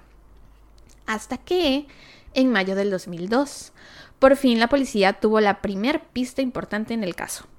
Cuando un asesino en serie llamado Tommy Lynn Sells confirmó haber estado involucrado en el caso. Güey, aparte, un caso que he contado, que contaste la semana pasada. Ya sé, no te iba a decir porque tenías que esperar a ver de quién un hablaba, caso que conté una vez. Me pareció bien loco, güey. Estaba yo investigando este caso y en eso mencionan a Tommy Sells y yo así de... Literalmente hablé de la semana pasada. Que tal vez si no hubieras hablado de la semana pasada no te acordarías que es un caso que contaste. Puede ser. Y ahorita así de que un hombre que se llamaba James, ¿cómo se llamaba? El de D'Angelo, ¿no? ¿Qué? Joseph James D'Angelo? Joseph James D'Angelo. Y tú, I have no idea who is that man. No, con los nombres sí tengo. Sí, soy buena con los nombres. Ah, bueno. No soy buena cuando me dicen hechos así como. Vemos, porque no te acordabas del nombre del perrito que acababas de decir. O sea, pero antes. nombres que estudio, pues, que investigo y así. Con esas cosas soy buena. Era muy importante el nombre del perrito. Era muy importante, sí. Por eso quería saber cómo se llamaba. Por eso dije, ¿qué pedo? ¿Por qué no lo noté? Güey, pero, o sea, qué loco. Ya qué sé. loco, porque aparte, o sea, no lo estabas tú como buscando ni nada y fue como de justo el de la semana pasada, ¿no? Ya sé. Pero entonces él dice que se involucró o cómo? Confirmó estar involucrado en el caso, güey. Tommy Lynn Sells, si no se acuerdan, fue el caso del que hablé la semana pasada, que confesó 22 asesinatos que estuvieron confirmados por la policía aparentemente. Y si recuerdan, él asesinó a Kathy Harris el 30 de diciembre de 1999. O sea, fue prácticamente la misma fecha en que esto pasó. Y según él, esa noche estaba manejando de regreso del río Texas, que es de donde, donde mató a Kathy, y iba de regreso a St. Louis, Missouri, y pasó por Welch, Oklahoma, que es donde estaba la casa remolque, y pues dice que ahí entró y pues los mató y se llevó a las niñas y lo que sea. ¿Y qué les hizo a las niñas? Pues dice que las mató. Pero su confesión no coincidía con las cosas que estaban, con las, con la evidencia que tenían, pues. Mm. Era una falsa confesión. He was lying. ¿Y cómo se enteró él de ese caso? No tengo idea. Supongo que leyó el periódico. Mm. La cosa es que confesó y no era él, era mentira. Y lo descartaron como sospechoso, porque su confesión no coincidía con nada. Poco a poco el caso se fue enfriando y los Bible... Ay, güey, esto está triste. Los Bible se negaron a... desa- Porque ves que esto pasó en diciembre, ¿no? Entonces pues tenían su arbolito de Navidad armado y se negaron a quitarlo en 1999 porque pues tenían la esperanza de que Laura fuera a regresar a casa y que juntos iban a desarmar el árbol. Entonces no lo quitaron. Eh, pero tristemente en 2006 el árbol pues se vino abajo. Ya sé, muy triste. En 2005, las autoridades interrogaron a otro sospechoso, otro asesino en serie, llamado Jeremy Bryan Jones, que en el momento del incendio vivía en el condado de Ottawa, Oklahoma, y que fue liberado de la cárcel aproximadamente a las diez y media de la noche de la noche del crimen. Y aparte había sido arrestado esa madrugada, bueno, la madrugada del día siguiente a las 4 de la mañana, cerca del remolque de los Freeman. Jones tenía antecedentes de violación, de asesinato con arma de fuego y de incendio provocado. O sea, como que checaba todas las cajas, no había estado cerca y aparte tenía estos antecedentes. Fue arrestado en septiembre del 2004 y se cree que tiene más de 21 víctimas. Y estaba él en la cárcel y cuando la policía habló con él en 2005 sobre la desaparición de Ashley y Laura, él confesó todo. Dijo que él conocía a Dani, que Dani le debía dinero, eh, que primero dijo que le debía como 20 mil dólares y después cambió la historia, dijo que no, que más bien le debía 5 mil dólares. Eh, pero la cosa es que le debía dinero y que esa noche él llegó a casa de los Freeman, que andaba bien drogado y que pues era un ajuste de cuentas, que mató a, a Dani, después mató a Kathy para que no quedaran testigos e incendió la casa y ya se iba. Y en eso vio que las niñas andaban corriendo por el bosque y se acercaron a él porque lo conocían, porque él conocía a Dani. Entonces las niñas se acercaron a él, pero no sospecharon de él y se acercaron como en, ¿qué está pasando? Ayúdanos, que no sé qué. Y él les dijo, sí, súbanse conmigo a mi coche, yo, ahorita vemos qué hacemos, ¿no? Y ya en el coche fue que él le sacó el arma y las niñas empezaron a llorar. Les dijo, le dijo a la policía el tipo de arma que usó, que coincidía con el arma que con la que habían matado a Dani y a Kathy. Dijo la marca del acelerante que había usado, que era exactamente la misma marca que se encontró ese día en la escena Sí, del eso crimen. como lo ibas a ver. Ujú. Dijo muchas cosas que no hubiera sabido a menos de, haber- de haber estado ahí, ¿no? Ajá. La cosa es que dijo que eh, se llevó a las niñas atrás de un tráiler, que ahí las mató y que luego arrojó sus cuerpos a una mina abandonada. Eh, quedó de llevar a los investigadores al, al lugar donde había arrojado los cuerpos. Los investigadores fueron a buscarlas y no se encontraron señales de Ashley o de Laura. Ay, güey, pero sabemos que no buscan bien esos vatos. No, y aparte estas minas estaban conectadas, creo. No me acuerdo si son estas. Bueno, creo que sí eran estas. Estaban conectadas varias minas. Entonces, si tirabas un cuerpo aquí, podía hacer que después se moviera y apareciera en otras minas. Mm. Entonces, pues, era muy, pro- muy poco probable que las fueran a encontrar. Pero la cosa es que al poco tiempo Jeremy Jones se retractó de todas sus confesiones Mm. y dijo que pues le había mentido a las autoridades porque quería obtener mejores beneficios en prisión, que le dieran mejor comida, ¿Cómo iba a saber todo lo que sabía? O sea, no mames. Mm. que le dieran mejor comida, privilegios telefónicos, que eso pasa, o sea, cuando Sí. Sí, o sea, incluso hay gente que se libra, o sea, que se que reducen su sentencia Ajá, por, por confesar, crímenes. Cuando un recluso sí confiesa un crimen que no hizo, sí tiene sentido porque tienen beneficios, o sea, pueden tener privilegios después de eso, ¿no? Cuando una persona que está libre no tiene tanto sentido, Ajá, pero aún así pasa, claro, ¿no? Eh, después de esto tuvieron muchas pistas falsas más de gente que aseguraba haberlas visto en coches, en otros países, que se veían de tal o cual forma, gente en prisión que decía, ah, no, sí, yo sé que fue fulanito de tal, pero al final no sabían nada. En 2010, los miembros sobrevivientes de la familia Freeman hicieron que Ashley fuera declarada legalmente muerta. La familia Bible se negó a hacer lo mismo con Laura. Dijeron que, aunque era probable que su hija hubiera fallecido, no dejarían de buscar hasta encontrarla. Que sí tiene, o sea, sí entiendo por qué la familia Freeman sí hizo eso, porque pues eran familiares. Estoy segura que a lo mejor sí la querían muchísimo, ¿no? La adoraban, pero no es lo mismo que te estén buscando tus Sí, papás, tu mamá, Sí, sí, a que te esté O sea, buscando ellos- familiar. Sí, ellos y ya era toda la familia, o sea, eran los dos, o sea, ya habían muerto los papás. Ajá, toda la familia había muerto, los papás y los dos hijos, ¿no?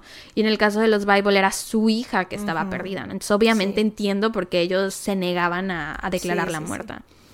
Eh, Bible fue muy persistente en la búsqueda de su hija y según los miembros de la oficina del fiscal del distrito del condado, su persistencia valió la pena porque gracias a eso el caso permaneció activo todos estos años. De hecho, ella entrevistó a posibles testigos, siguió pistas y trabajaba mano a mano con la policía. Creó una página de Facebook llamada Find Laura Bible y gracias a esta página empezaron a recibir pistas nuevas, pero pues igual no, no recibían nada útil. En diciembre del 2017, nuevos investigadores empezaron a trabajar el caso y descubrieron notas de la investigación original de 1999 que aparentemente se habían perdido. Las habían puesto en una caja y pues no las habían vuelto a ver. Harta me tienen.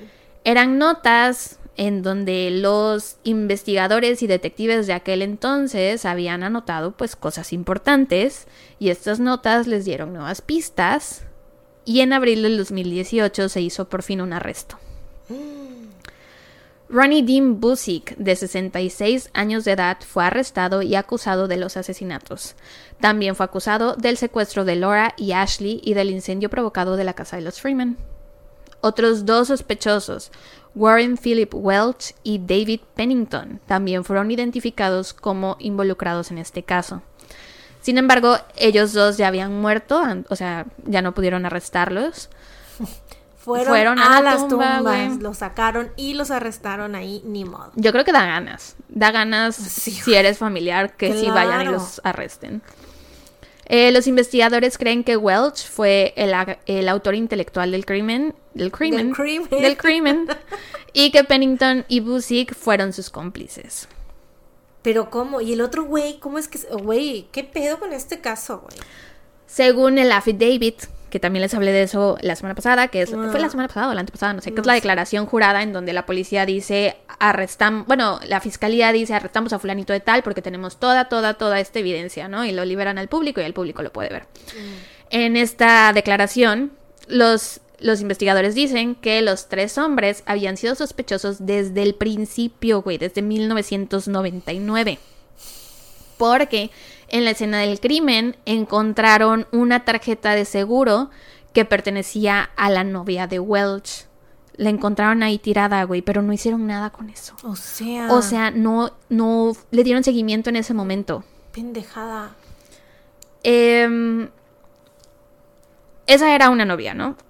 Después tuvo otra novia, el tal Welch, y esta novia declaró que Welch, Pennington y Bosick estaban metidos en drogas, que se metían metanfetaminas y que habían admitido el asesinato de los Freeman porque les debían dinero de drogas.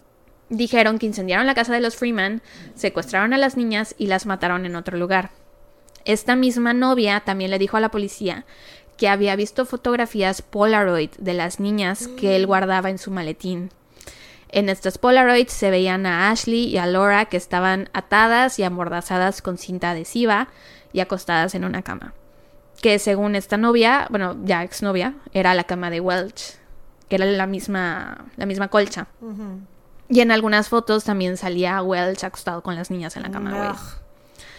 La ex dijo que se había robado las fotos, que se las había quitado a Welch, pero que cuando él se dio cuenta, la amenazó con matarla y con tirarla en un pozo con las niñas desaparecidas.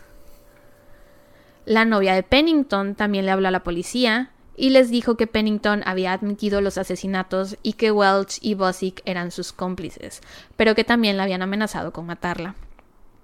Otro testigo, una amiga de la segunda novia de Welch, le dijo a la policía que ella también había visto las Polaroids y que también la habían amenazado con que guardara silencio porque si no le iban a matar. Y otro testigo le dijo a la policía que Bosick se había jactado de su participación en los asesinatos.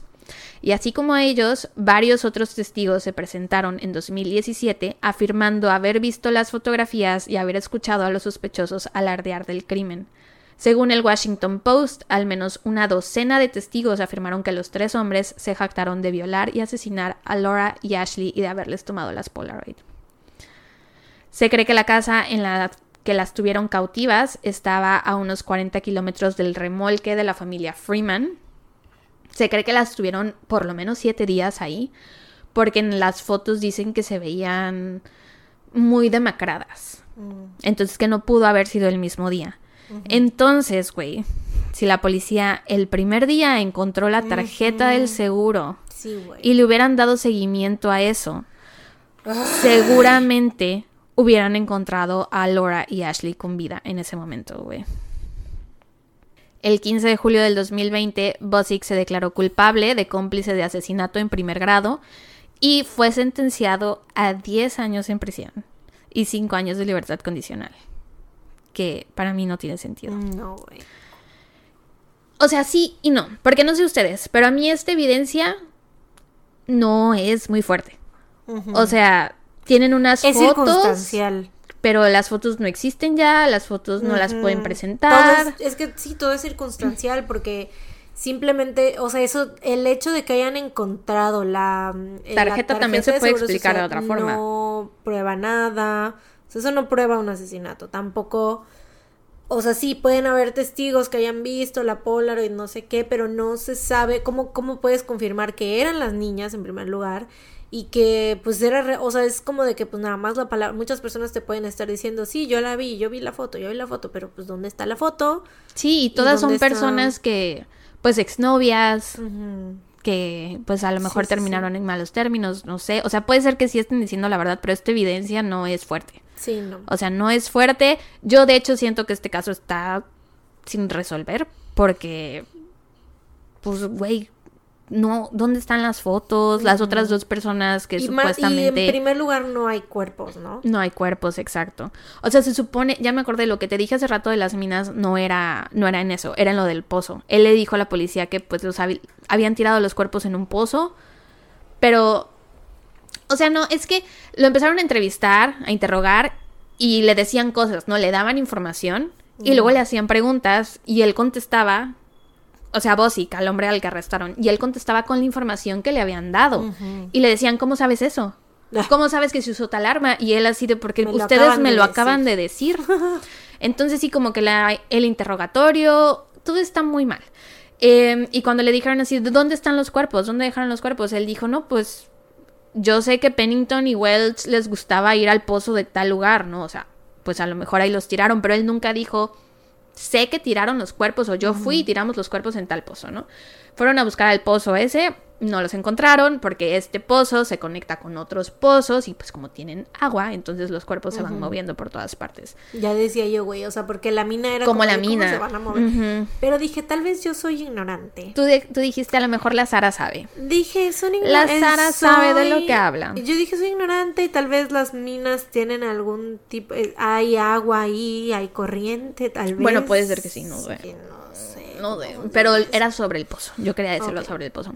Pero sí, siento que esta confesión de él, siento que él no tienen nada en su contra, güey. O sea, de No. verdad. Entonces sí entiendo por qué le dieron 10 años de prisión y 5 años de libertad condicional. Porque aparte, solo los cargos por los que se declaró culpable fue cómplice de asesinato en primer grado, nada más, ¿no? O sea, y hubo, se supone, cuatro asesinatos y un, dos secuestros y arson. Entonces, arson. Sí, entonces sí entiendo por qué solo esos años, porque probablemente la fiscalía sabía que pues no tenían un caso en su contra, ¿no? O sea, y que era esto o nada. Sí, pues yo creo que ya más bien estaban desesperados por cerrar el caso.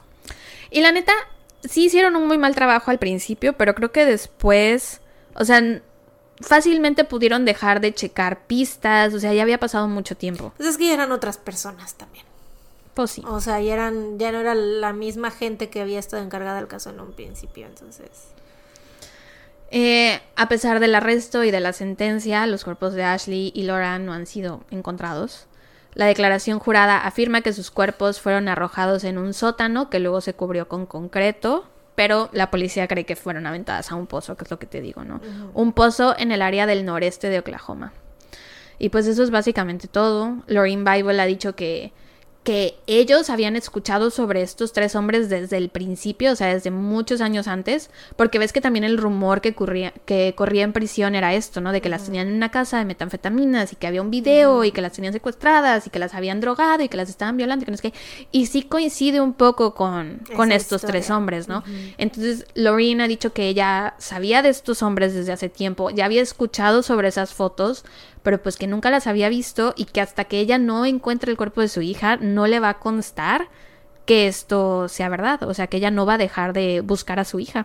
Y todavía sigue en pie la recompensa, creo que son 50 mil dólares, algo así, por información que lleve al- a que se encuentre el cuerpo de las niñas. Y pues bueno, eso fue todo por este caso. Eh, mis fuentes fueron en un podcast que se llama United States of Murder.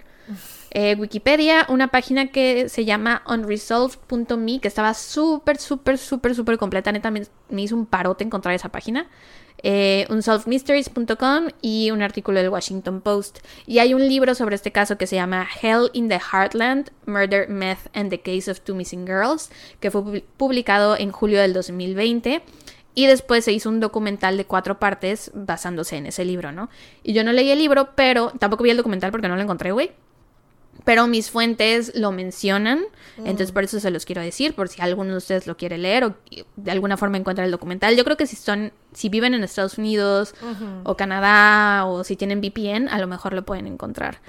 Pero sí, güey, y este caso siento que si hubiera sido a lo mejor otro contexto el de la familia, si no hubiera sido una familia pues de bajos recursos, que había tenido problemas con la ley. A lo mejor sí si hubiera Lo resuelto este caso. tomado más en serio, Sí, ¿no? porque, o sea, se ve que no, bueno, yo creo que no procesaron bien la escena. O sea, evidentemente, ¿no? ¿Tú crees? Pero vaya, después de eso que quisieron regresar y volver a hacerlo, No, y el También que hayan en ocultado, o sea, que hayan como archivado la información que encontraron los investigadores tiempo después, güey. Que no hayan seguido esa pista, o sea, ese lead de... De la del- tarjeta de del la seguro. tarjeta y que todo eso, o sea, como que ellos en este en el momento en el que lo hicieron, ya años después, lo conectaron todo bien rápido, güey. Sí, O sea, y lo también... haber- si lo hubieran hecho en su momento, bien pudieron haber entrado así con una orden de, o sea, con la simple, bueno, no sé si se hubiera podido nada más con lo de la tarjeta del Seguro Social, ya con eso tener el pretexto para, y el testimonio de la ex, con eso tener el pretexto para ir a, mm, pues hacerles como un cateo, ¿no? En, la casa donde estaban esos güeyes, o sea... No sé si hubiera sido suficiente, pero sí, o sea, a lo mejor sí, güey. Y hubieran podido encontrar ahí a las niñas y les hubieran Si es rescatado. que verdaderamente Si estaban es que ahí, ¿no? Porque ahí. en ese momento seguían vivos los tres. Sí. En ese momento hubieran podido, o sea, se le hubiera dado un mejor cierre, al menos yo creo, con respecto a estos tres sospechosos, porque yo, pues sí, no me siento muy satisfecha, ¿no? Sí. Lorraine Bible sí dice que ella sí se siente satisfecha con, con el affidavit y que pues ella sí cree que, Pues que fue habido- él.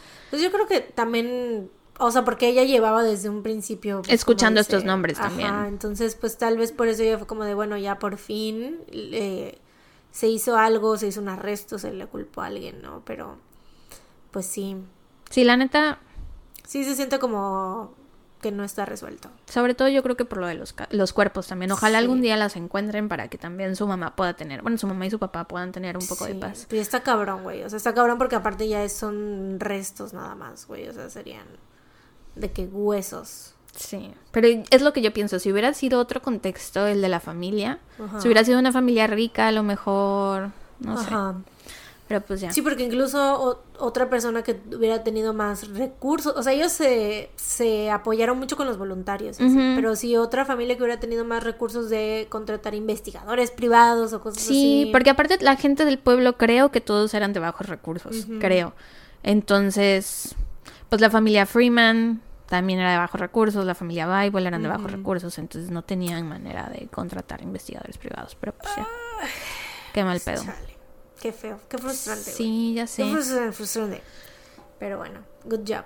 Gracias. Aparte, siento que este caso es como un caso dentro del caso dentro del caso, porque es primero lo de Danny, después lo de Shane, Sí, después lo de la casa, después lo de las niñas, después el Tommy Lynn Cells.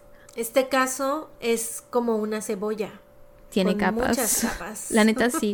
Me pareció muy interesante y lo tenía en mi lista desde hace un buen. El caso Shrek. No. No, olvídalo. Sí, no. No, sí, es, no. tiene- es como una cebolla, tiene muchas capas. Sí. Dato feliz. Yo ya sé cuál es el tuyo. Pero te estoy preguntando a ti. Y yo estoy diciendo que ya sé cuál es el tuyo. el mío es que ahorita creo que tengo... ah, acabo de... Sé que acabo de terminar de ver algo que vi. Ah, la- vi la te- segunda temporada de The White Lotus. Recomiendo. Me gustó más que la primera. Em, pero tengo dato feliz. Mi dato feliz es que tú sabes, tú sabes, tú sabes, tú sabes que llevaba yo desde noviembre queriendo comprarme la chingada membresía, el, el fan club, la membresía del fan, del club de fans de Stray Kids. es que, güey, está, ¿Estás está muy largo, está muy largo. Está muy largo y ya estoy como haciendo combustión espontánea, güey. Este, la membresía del club de fans de Stray Kids. Bravo. Desde noviembre me la quería yo comprar, pero en ese momento no tuve, no tenía yo el varo y, o sea, eh, fue como de, o sea, eran las membresías de comprarlas en noviembre para que te llegara como por diciembre, enero, ¿no? Enero las que estamos overseas, ¿no? Y después, o sea, esa madre está rara porque la cierran, o sea, es como que hacen el reclutamiento, así le llaman, y cierran, o sea, abren así como que de repente para comprarla y cierran y ya no puedes seguirla comprando. Sí, ¿no? entendí la primera vez que dijiste y cierran. cierran y ya no vuelven a abrir. Este, entonces, pues yo estaba muy sad y me arrepentí mucho de no haberme, de, o sea, de no haber agarrado de la tarjeta de crédito, haber hecho lo posible o pedir prestado, güey, ¿sabes? O algo así.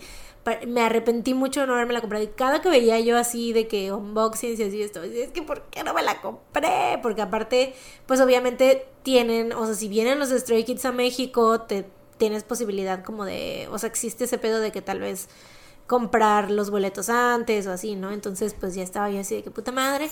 Y en eso, en diciembre, que vuelven a abrir, o sea, hicieron como un segundo reclutamiento, así, eh, additional y así. Lo abrieron Entonces, y lo cerraron, a abrir y luego lo volvieron a cerrar. Claro. Así es.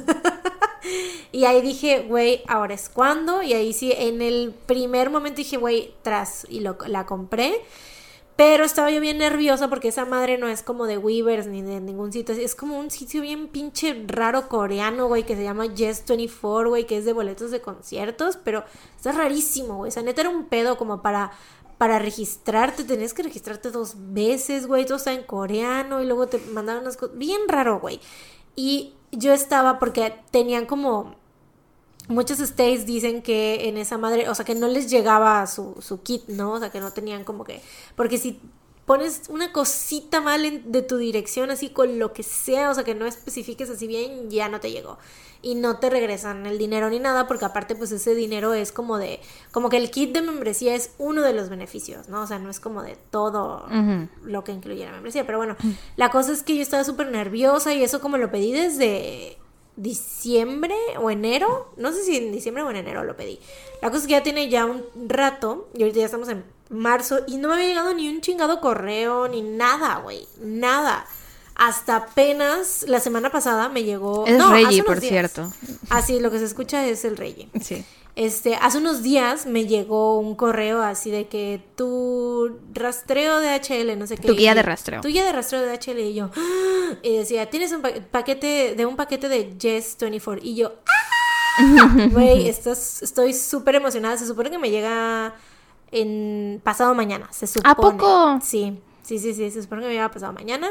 Y estoy muy feliz, estoy muy, muy, muy emocionada por abrirlo y por que me llegue y así, porque aparte, en, cuando te llega, te llega una tarjetita con tu número de, de membresía, o sea, de club de fans, que es el que se ocupa para ponerlo en Bubble y ser parte como de la comunidad donde publican cosas exclusivas los Stray Kids y así. Entonces, estoy muy, muy, muy emocionada por eso. Porque Ay, es qué un- padre. O sea, es un paquete que ya tengo desde hace, güey, creo que es el que más he esperado, o sea, más tiempo, pues. O Sí, sea, sí, sí. Las cosas que he pedido desde el año, o sea, desde que me hice K-Popper, es el paquete que más tiempo he esperado, güey, porque los de Coco Dive los pides y te llegan enseguida, ¿no? O sea, no enseguida, pero Como a los 15 días. Ajá, menos, yo creo como semana. o- A mí siempre me llegan como en una semana.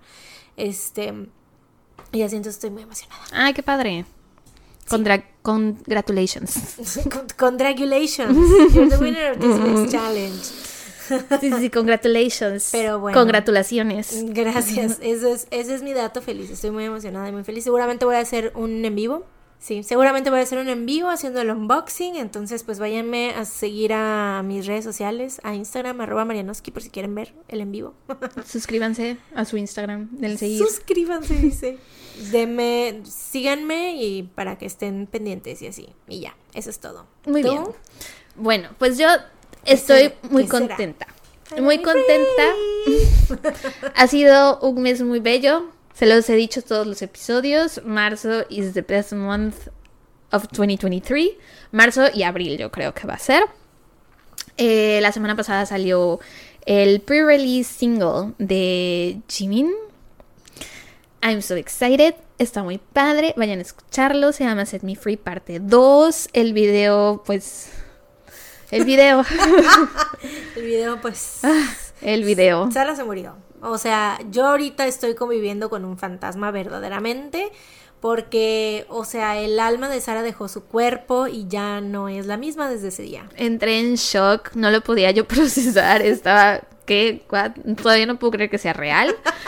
Este, ahorita esta semana va a salir ahora sí el sencillo, el lead single, Like Crazy. Estoy muy emocionada, güey. Porque aparte, o sea, Set Me Free parte 2 fue como hip hop y rap y así. Y dicen que Like Crazy va a ser como más pop y synth Mm. pop, dicen, ¿no? Y también seguramente va a tener una coreo super padre y Jimin va a salir con Jimmy Fallon el 23 y 24 de marzo. Y luego me pedí también el álbum en versión japonesa Mm. del Official Fan Club, of- official, official Japanese Fan Club y del Universal Music Studios para tener eh, todos los, orden, los beneficios de preventa, perdón.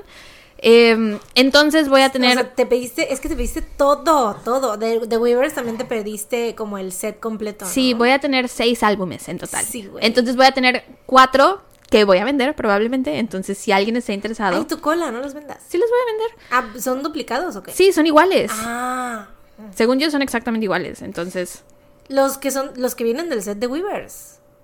¿O cuáles? ¿cómo? No entiendo tu pregunta. Los que vienen.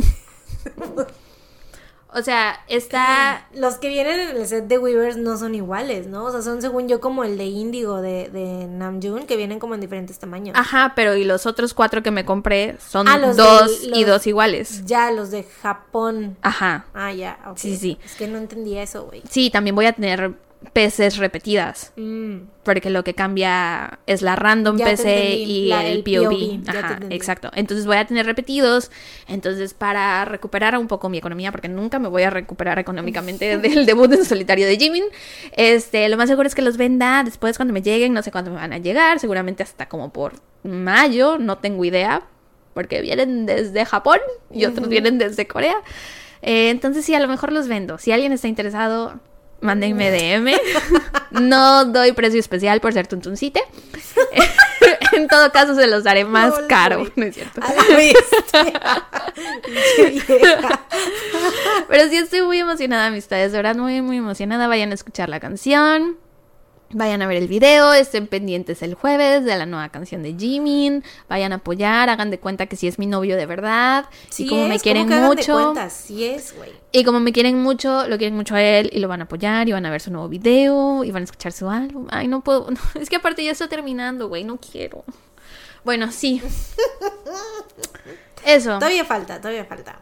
Pues sí. Ah, luego y aparte de las la dos mitad. presentaciones, o sea, va a haber, va a estar dos veces con Jimmy Fallon, el 23 va a ser como talk show nada más, va a estar platicando se supone, y el 24 va a ser, ajá, las dos presentaciones de Like Crazy y de Set Me Free parte 2, y después se va a presentar en Inkigayo y en Music Bank, y, y va a estar en Suchita, güey. Ah, I'm so happy. Y pues ese es mi dato feliz. Estoy muy, muy, muy, muy, muy, muy, muy, muy contenta. Muy, muy, muy. Muy. Pero pues sí, no tengo dinero de aquí hasta junio, yo creo, güey. No, no me puedo permitir más gastos. De aquí a junio está cerrado el banco. Sí, güey, ya. Porque, o sea, es que sí es caro ser K-Popper, güey. O sea, es que es, es caro eh, apoyar a tus, a tus olds, güey. O sea, es caro apoyar al- a tus, a los amores de tus vidas, güey.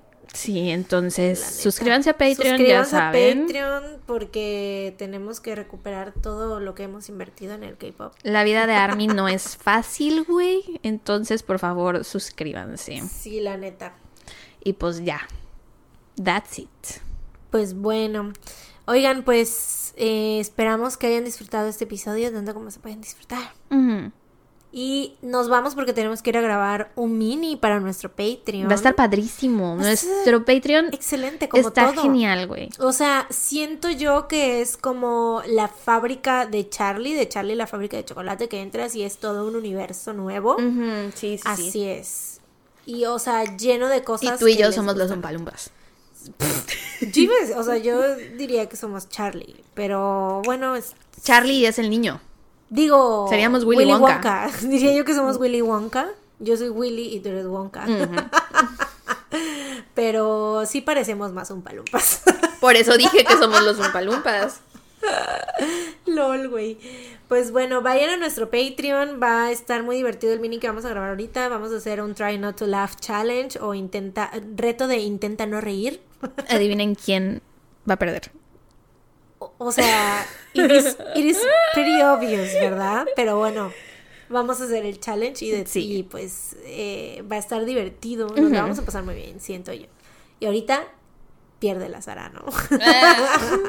no, it's not gonna happen. Pero, bueno, ya, no ya veremos qué va a pasar. No sabemos qué va a pasar, pero bueno, estamos emocionadas por el mini.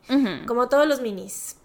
Están muy padres. Así ah, y de hecho viene porque En abril vamos a ir al concierto de Blackpink y vamos a grabar vlog, obviamente. Y así, entonces se vienen minis muy interesantes. Interesantísimos. Y pues ya, eso es todo. Este nos escuchan la próxima semana con un episodio más de su podcast favorito. Mientras tanto, cuídense. Y recuerden, No no salgan de casa.